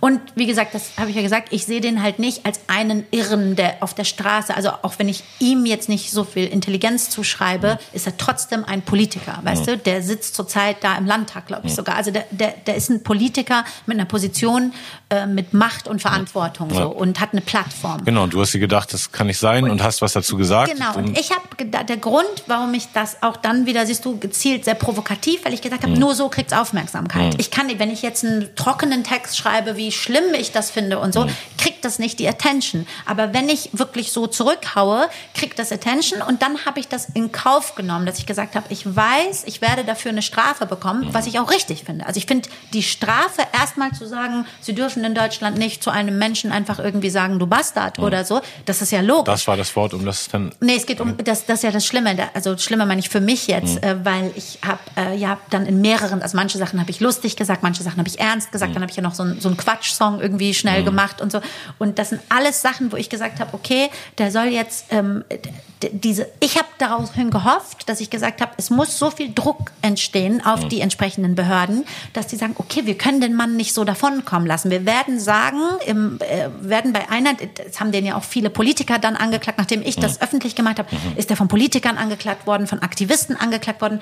Einfach so hat in der Verfass das Verfassungsgericht freigesprochen. So, ja, okay, das ist in Ordnung, provokante Rede und überhaupt N-Wort und so. Meinungsfreiheit, okay. M- Genau, und dann Schau. bei einem Politiker nochmal anders, der soll provokativ, aber das ist, verstehst du, natürlich kann ein Politiker provokativ sein, aber provokativ ist was anderes als äh, Das so. Leute straight up beleidigen. Genau. Und für mich ist so das, was er gemacht hat, um ein vielfach tausendfaches schlimmer als das, was ich gemacht habe. Und ich würde meine Strafe ganz locker und entspannt tragen, wenn ich sage, gut, so, ich habe es ja in Kauf genommen. Ich zahle jetzt die Gelder für Bastard oder Hurensohn oder was auch immer, alles, was ich da reingedroppt habe.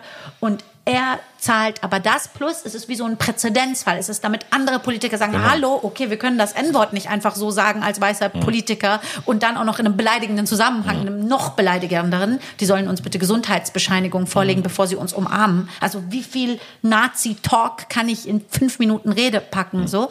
Und dann, ähm, und was ist passiert? Der aktuelle Stand ist, er wurde freigesprochen vom Verfassungsgericht und ich habe eine Klage, äh, finde ich sehr lustig, ich habe die ja gepostet, weil da steht, wegen Beleidigung im Zeitraum von April 2019 bis Februar 2020. Hammer, So. das war so wie ein, ein langer Satz, der aus deinem Mund kam. Anscheinend. Hammer. So. Und ich weiß nicht genau. Ich habe die ganze Zeit, sage ich dir ehrlich, Sammy, so unter uns so, ich habe gesagt, okay, komm, 10k, 15k und so, trage ich. Trage ich. Fuck it. Trage ich für die Sache.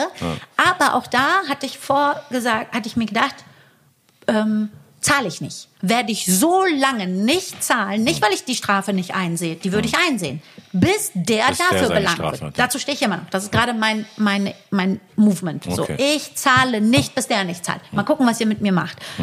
Äh, inzwischen habe ich gehört, weil ich hatte vorher auch noch, wurde ich, wurde ich noch nie angezeigt wegen Beleidigung. Ich spreche nicht so. Wurde, äh, habe ich gehört, okay, das kann je nachdem, je nach was, kann das, können das 80k sein, 100k.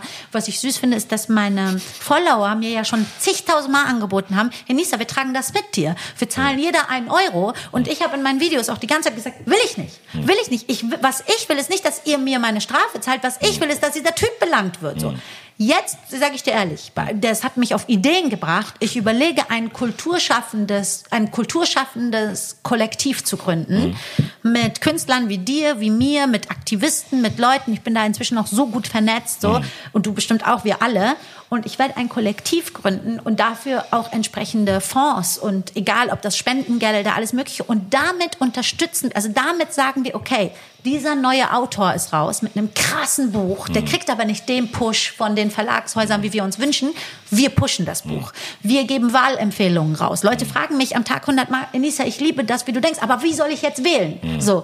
Und ich denke mir, das ist auch nicht mal, das ist zu groß für mich allein, jemandem zu sagen, wähl das, wähl Also, den. dass ich so eine Plattform quasi von den Leuten, wo du einen Konsens in unserer Generation, sage ich jetzt mal, siehst also von, von jungen Leuten in Deutschland, die irgendwie diese Multikulti-Vision haben von diesem Multikulti-Vision. Land. Danke. Diversity, Menschen, denen das wichtig ist. Ein, ein Henning May, mit dem ich in letzter Zeit mehrmals telefoniert habe. Ein äh, Tarek, der, der journalistischer, wissenschaftlicher, äh, islamischer Wissenschaftler ist. Du, äh, alle möglichen Menschen, wo ich denke, eine Nura, die ohne Ende aktiv ist, eine Nikita, die ohne Ende, eine Warner, äh, die ohne Ende, Warner, ohne, ja, äh, ja. Warner, habe ich auch wieder falsch gesagt, eine Warner. So, also solche Leute, wo ich denke, der, der, der, die und die auch Bock darauf haben. Und ich will ein Kollektiv gründen und dann werden wir auch Gelder haben und aus solchen Geldern werden wir gucken, wie wir solche Menschen, ähm, wie wir, wie wir egal was, egal ob wir Bücher pushen wollen, neue Künstler pushen wollen, egal, und das ist so ein oder, bisschen. oder Haftstrafen umgehen durch, durch Genau, und ich würde bei meiner Haftstrafe, genau, aber ich, ja, aber ich sag dir ehrlich, ich weiß noch genau nicht, was ich damit hin, das kommt jetzt sehr drauf an. Ich bin ja immer noch bei dem Gedanken, ich sage, ich zahle nicht. Hm. So, ich zahle nicht, bis der zahlen muss, bis zukünftig alle Leute wissen, ich kann mich als Politiker nicht hinstellen hm. und sagen, Albaner sind Diebe. Hm. So, das geht nicht. Ich kann so, ich kann sagen, ich bin gegen Kriminalität in Deutschland oder weiß ich nicht was oder Flüchtlingspolitik sollte so oder so gemacht werden. Ich kann mich aber nicht hinstellen und sagen, N-Wort bitte mit Gesundheitssorge. Das geht nicht. Und der, daraus werde ich werde, ich sage auch jetzt, ich werde das nicht zahlen. Ich zahle nicht, weil ich es nicht einsehe, dass ich eine Strafe tragen muss. Ich sage nur, der hat seine Strafe zu zahlen. Und die Strafe sollte eigentlich auch an diese Communities mhm. gehen, weißt du? Und dann habe ich überlegt, ich so, je nachdem, was ist, vielleicht mache ich ja einen Fonds und sage so, okay, pass mal auf, ihr Lieben, ich trage zum Beispiel 20k davon, so. Mhm. Dann tragt, den Rest tragt ihr und der Rest, weil guck mal, wenn jeder nur ein Euro überweist, so, und den Rest lasst die mal an entsprechende, ähm, was weiß ich, an albanische Vereine geben, an Leute, die sich hier für Afrodeutsche und Schwarze in Deutschland, die Community, ich will demnächst, mache ich jetzt ein Live mit Natascha Kelly, die äh, übertrieben in der Sache gerade wichtig ist ja. als, als schwarze Wissenschaftlerin in Deutschland. Den Rest geben wir an diese Communities zurück. Bitte schön, hier Natascha Kelly, mach du, mach du Sachen, wo ich hm. nicht äh, den Blick für habe, hm. weißt du? Und das ist so ein bisschen auch so der Gedankengang, den ich habe. Aber um dir zu beantworten, ich weiß halt noch nicht, was bei mir der Outcome sein wird. Ich weiß aber, dass ich mich bis zum bitteren Ende weigern werde, das zu zahlen, bevor der nicht zu zahlen hat. So. Ja, es ist auch also, einfach, es ist auch ja. so abstrakt, dass, dass die Situation so rum ist irgendwie. Ne? Also, ja. ja. und es wär, ich hätte ja, die, der deutsche Staat hätte das in der Hand gehabt, mich sofort ruhig zu schalten, indem die sagen, ganz klar, Unisa, bitte sofort deine 20k für irgendwie dreimal äh, Bastard so und Herr Winnehardt, ja. Sie bitte sofort Ihre hoffentlich 50k für äh, rassistische und, und ja. Volksverhetzung. Und Enisa hätte sofort sagen müssen, okay, tamam, der Staat funktioniert, ja super, weißt du, ich hätte gar nichts mehr sagen können. so. Aber das, also weißt du, weißt du, wir reden von ein, wir reden nicht von Interpretations, wir reden von ein, also wie jemand kann Hitler groß machen auf der Straße und ein anderer sagt zu dem Hurensohn und wir sind bei dem Hurensohn-Typ schnell und bei Hitler groß sagen wir Meinungsfreiheit. ich verstehe es nicht. Ja, es ist auf jeden ich Fall komplett nicht. kontrovers und ich, ja. ich feiere es hart, dass du den Kampf äh, kämpfst für für andere Leute. Das ist wirklich so, Mal sehen. Also hätte ich jetzt von dem Moment an, wo ich dich auf dem Schirm hatte als Comedian, nicht gedacht, so dass du irgendwann hoffentlich den, den Präzedenzfall durchfightest, äh, um so solche Steps möglich zu machen und äh, N-Worte aus dem zumindest politischem Jargon rauszunehmen. Und unter uns Künstlern gesprochen, leicht ist es nicht. Weißt ja. du, als ob ich nicht mit meinem Team auch sitze und die ja. manchmal sagen, so Inisa, sollen wir, weißt du, sollen wir nicht einen Anwalt nehmen und der ja. sagt, ach, das war alles nur Kunst und runter und sorry und wir haben es, wir sagen es nicht mehr. Mhm. Die wollen ja auch, dass ich das Video runternehme. Ich nehme das Video niemals runter. Mhm. Wenn der nicht bezahlen muss, nehme ich das Video nicht von meiner Instagram-Seite. So und die, die, klar habe ich intern auch Druck, was also Druck oder auch weil sagen wir, ich müsste jetzt 100k dafür zahlen. Ist das eine Summe, die ich jetzt einfach so, weil ich irgendwie verstehst du, was ich meine? Kann man also, das, das von Steuern absetzen, so wie eine Spende? Ich glaube nicht. Aber ich weiß, dass meine Follower, vielleicht mache ich das wirklich noch und sage, wisst ihr was? Ich keine Ahnung, ich mal gucken, wie viel zusammenkommt und dann als offen kommunizieren, sagen, guck mal, ich würde mir das für die Strafe würde ich das nehmen und lass uns den Rest an die Communities geben. Also ganz ehrlich, wenn es so weit kommt, dass du da irgendwelche sechsstelligen Summen zahlen musst, äh, dann würde ich, also ich bin auch beim Benefits-Konzert safe schon mal dabei und ich glaube viele ja, Künstler, weil wirklich es geht einfach echt ja also um das um das Grundding so und und äh, ich glaube da nehmen die Leute dir auch ab, dass du. Also, Dankeschön. Dass du da Aber wie gesagt, wichtiger als dass ich zahlen muss, finde ich, dass er zahlen muss. Total. Also die könnten nee, mich jetzt meinen Punkt Mund so zumachen, ja. indem die sagen, der muss zahlen, ja. aber so sorry, du musst zahlen. Ja. Dann würde ich mich, weiß ich nicht, ob ich mich dann noch trauen würde zu sagen, lass mal einen Fonds. Aber für mich ist so, ihr habt meinen Rücken nicht, weißt du, also der, oder den Rücken der Richtigkeit nicht in diesem Fall, so einen Winhard zu bestrafen. So, dann bleibt mir nichts anderes übrig, als auf Leute zuzugreifen, die das Issue verstehen, weißt du. Aber wie gesagt, ich weiß ja noch alles nicht. Ich liebe ja diese Sachen zu posten, wofür ich übrigens auch äh, Geldstrafen bekommen kann. Also wenn du so eine laufende Ermittlung ja. postest, oh. hat mir der Polizist auch, der saß so vor mir und guck mal, das meine ich. Weil dann sitze ich, ich habe keine Aussage gemacht, ich habe nur eine Gegenanzeige gemacht oh. wegen Volksverhetzung und Beleidigung. Mhm. Dann sagt der Polizist zu mir, aber siehst du, das sind so, sagt er so, aber Beleidigung muss immer persönlich sein. Und ich so, ja, aber wenn eine Völkergruppe persönlich, und dann sagt er zu mir, ähm, ja, aber sind Sie denn Albanerin? Und ich so, nein, aber wenn ich albanische Freunde habe, kann ich sagen, dass mich das persönlich angreift, Weil sie können mir nicht sagen, habe ich zu dem Polizisten gesagt, ich so, es ist ein Unterschied, ob ich aus meinem Auto rausschreie zu einem anderen Typen im Auto und sage, du Hurensohn. Dann habe ich jemanden persönlich so. Mhm. Dem Moment, wo ich eine Volksgruppe pauschal beleidige. So können Sie mir nicht sagen, dass mich. Und dann habe ich auch gesagt, ich so sollen auch bitte alle, die draußen Albaner sind und alle Schwarzen in Deutschland, da hingehen und sagen, ich bin persönlich, weißt du, ich bin persönlich beleidigt. Ja, da ist eben eine mega Doppelmoral drin, weil wenn du zum Polizisten Scheiß Bulle zum Beispiel sagst ja. und das danach mit rechtfertigst, nee, ich meinte nur eine Kuh, die gerade, die ja. gerade scheißt, so, ja. dann, dann du kriegst trotzdem deine Strafe für Beamtenbeleidigung. So. Und ich und finde, da sollte einfach keine Doppelmoral mehr sein. Voll. Und der Polizist, der meine äh, Gegen Anzeige aufgenommen hat, der saß so vor mir und sagt so, und dann sagt er, ich schwöre das, ich würde den niemals namentlich nennen, ne, weil, aber dann sagt er so, aber er hat mich halt gefragt, ob ich Albanerin bin. Mhm. Und im nächsten Frag fragt er mich, sind Sie denn ein und N-Wort? Und spricht das N-Wort ähm, mhm. äh, amerikanisch aus. Oh Gott. Nicht deutsch, sondern ja. amerikanisch. Sind Sie denn? Und dann habe ich gemeint, ich so, Sie sind sich bewusst, dass Sie auch so, auch in der Befragung dieses Wort nicht verwenden dürfen, so wie ich es nicht verwende. Und ich habe gemerkt, er hat so kurz Angst, also er hat dann so kurz gemeint, also ja, und er meint so, ja, aber ich, äh, ich zitiere das, was er gesagt hat und möchte mhm. Sie nur fragen. Und ich so, nein, es gibt mhm. inzwischen Diskussionen von wichtigen Gesellschaftswissenschaftlern, dass sie das selbst im Zitat nicht rückverwenden dürfen. Und ich möchte auch bitte nicht, dass sie in diese Anzeige, weil er wollte in meine Anzeige aufnehmen, mhm. sie ist beleidigt wegen und ich, meine, ich möchte, dass da auch nur steht N-Wort. Und er so, ja, aber wir müssen doch. Ich so, nein, wir müssen nicht. Sie schreiben das so. Und ich mehr. Und dann hat er in der, im Verlauf der weiteren Gespräch hat er dann zweimal N-Wort gesagt. Und dann habe ich auch gemerkt, okay, weißt du, also es geht mir nicht darum irgendwie, weißt du, es gibt Menschen, die so Dummes ist, Dinge nicht wissen und den musst du es dann einmal sagen, weißt du? Und äh, dann muss ich den jetzt nicht sofort an Pranger stellen und ein Video machen und sagen, der da auch und der da auch. Darum geht's mir nicht. Aber dass ich dem jetzt schon was beigebracht habe, ist für mich auch so, okay, ich, wie gesagt, ich habe auch Dinge gelernt, weißt du? Oder ja. mach immer noch Sachen falsch, wie ich dir gesagt habe mit dem Gendern von ja. Hengame. So. Ich mache manche Sachen falsch.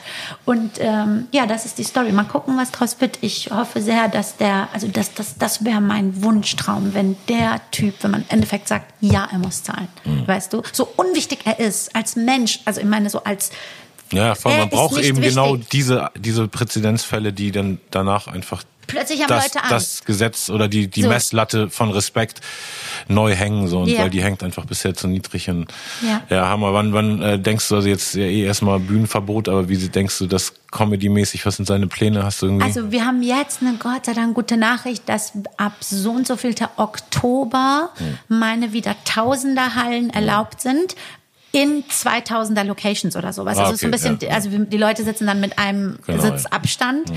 und das finde ich. Die erste Klasse im Flugzeug genau, ist eigentlich auch Genau, gut. ich finde das, also die Show ja. allein wird, die, werde ich nur noch freestylen, mhm. weil, weißt du, allein wenn ich da tausend Leute vor mir sitzen habe, die so mit Abstand sitzen, weißt du, wo ich dann, ach, wenn ich dann auf die Pärchen eingehen kann und der Typ, wo ich jetzt nicht weiß, ist die seine Freundin oder ist, ach, äh, weißt du, ach, da Sachen, ich hoffe sehr, aber wir sind immer noch, also jetzt mal an der Stelle ein Plug-in, wie man es bei Podcasts macht, also Tourtickets sind zum Verkaufen sind okay. da, aber es ist logischerweise, dass die Leute jetzt erstmal denken, Moment. Ja, und wir waren schon 50 Prozent ausverkauft im, nach der letzten Tour schon. Also wir waren cool. ab Dezember schon 50 Prozent ausverkauft und ich möchte halt ungern jetzt schieben auf nächstes Jahr, aber ich warte auf das, was die uns sagen. Mhm. Wenn es erlaubt ist, spiele ich ab ähm, Oktober diese Tour fertig und spiele die halt dann nach den Richtlinien, die es gibt.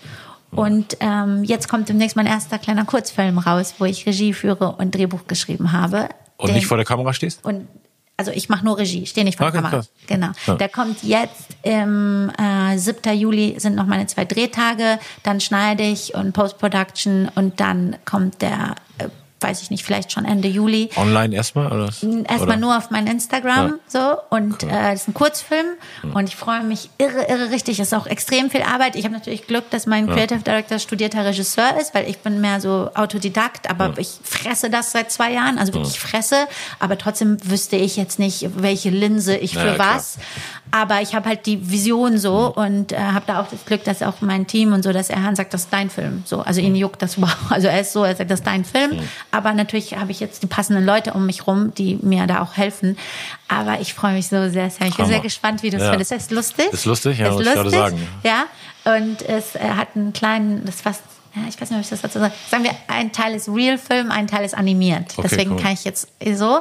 Aber ich habe einen großen Film geschrieben und dieser kleine ist für mich eigentlich, wenn du so willst, fast wie ein Pilot zu dem großen. Also ich, ich will, dass die mit diesem kleinen Film teasern, in welche Richtung ich will und warte dann auf die passende Production Company, als auch zu sagen, wo will ich damit hin? Soll das zu den Streamern? Wollen die mich überhaupt? Kann sein, dass sie mich gar nicht wollen. Äh, ist das für Kino? Wird es vielleicht ein Kinofilm? Aber ich will das gleiche wie damals mit dem Buch. Ich will diesen Film machen. Und wenn es, was weiß ich, was für ein Film ist, ich will diesen großen. Und ich spiele in beiden nicht. Also weder in dem kleinen noch in dem großen. Ich habe äh, die Bücher geschrieben dazu, also die Texte und ich für Regie. Aber ich äh, freue mich sehr. Das wollte ich noch plug in. Ja, ja, plug it, plug it. Bei meinem ersten Fall. Podcast, ich wusste nicht, was es bedeutet. Dann sagt der Comedian neben mir, der Sherrod, so, okay, Nisa, do your plug-in. Und ich war so, ähm, äh, yes, äh, hallo? What is? Und er meinte so, weißt Werbung, du, Werbung, Digga, Werbung, Werbung, Werbung, Digga. wo findet man dich? Was machst du? Und ich so, ah, okay, yes, ähm, hallo, mein Name ist Enisa. So. Also, ihr findet sie vor Gericht, weil sie viel zu viele Leute beleidigt, die es eigentlich gar nicht verdient hätten. Hey, Gott. Enisa, vielen Dank für Oh Danke, deinen Power, Sammy. vielen Dank für den, den, den Humor, deinen Wortwitz und äh, den Dankeschön. Einsicht in deine, deine Seele, die du immer mit den Leuten teilst. Äh, Danke dir. Vielen Dank, dass du hergekommen bist. Checkt diese Frau ab, supportet ihren Fight und abonniert Hochkultur Podcast. Peace out.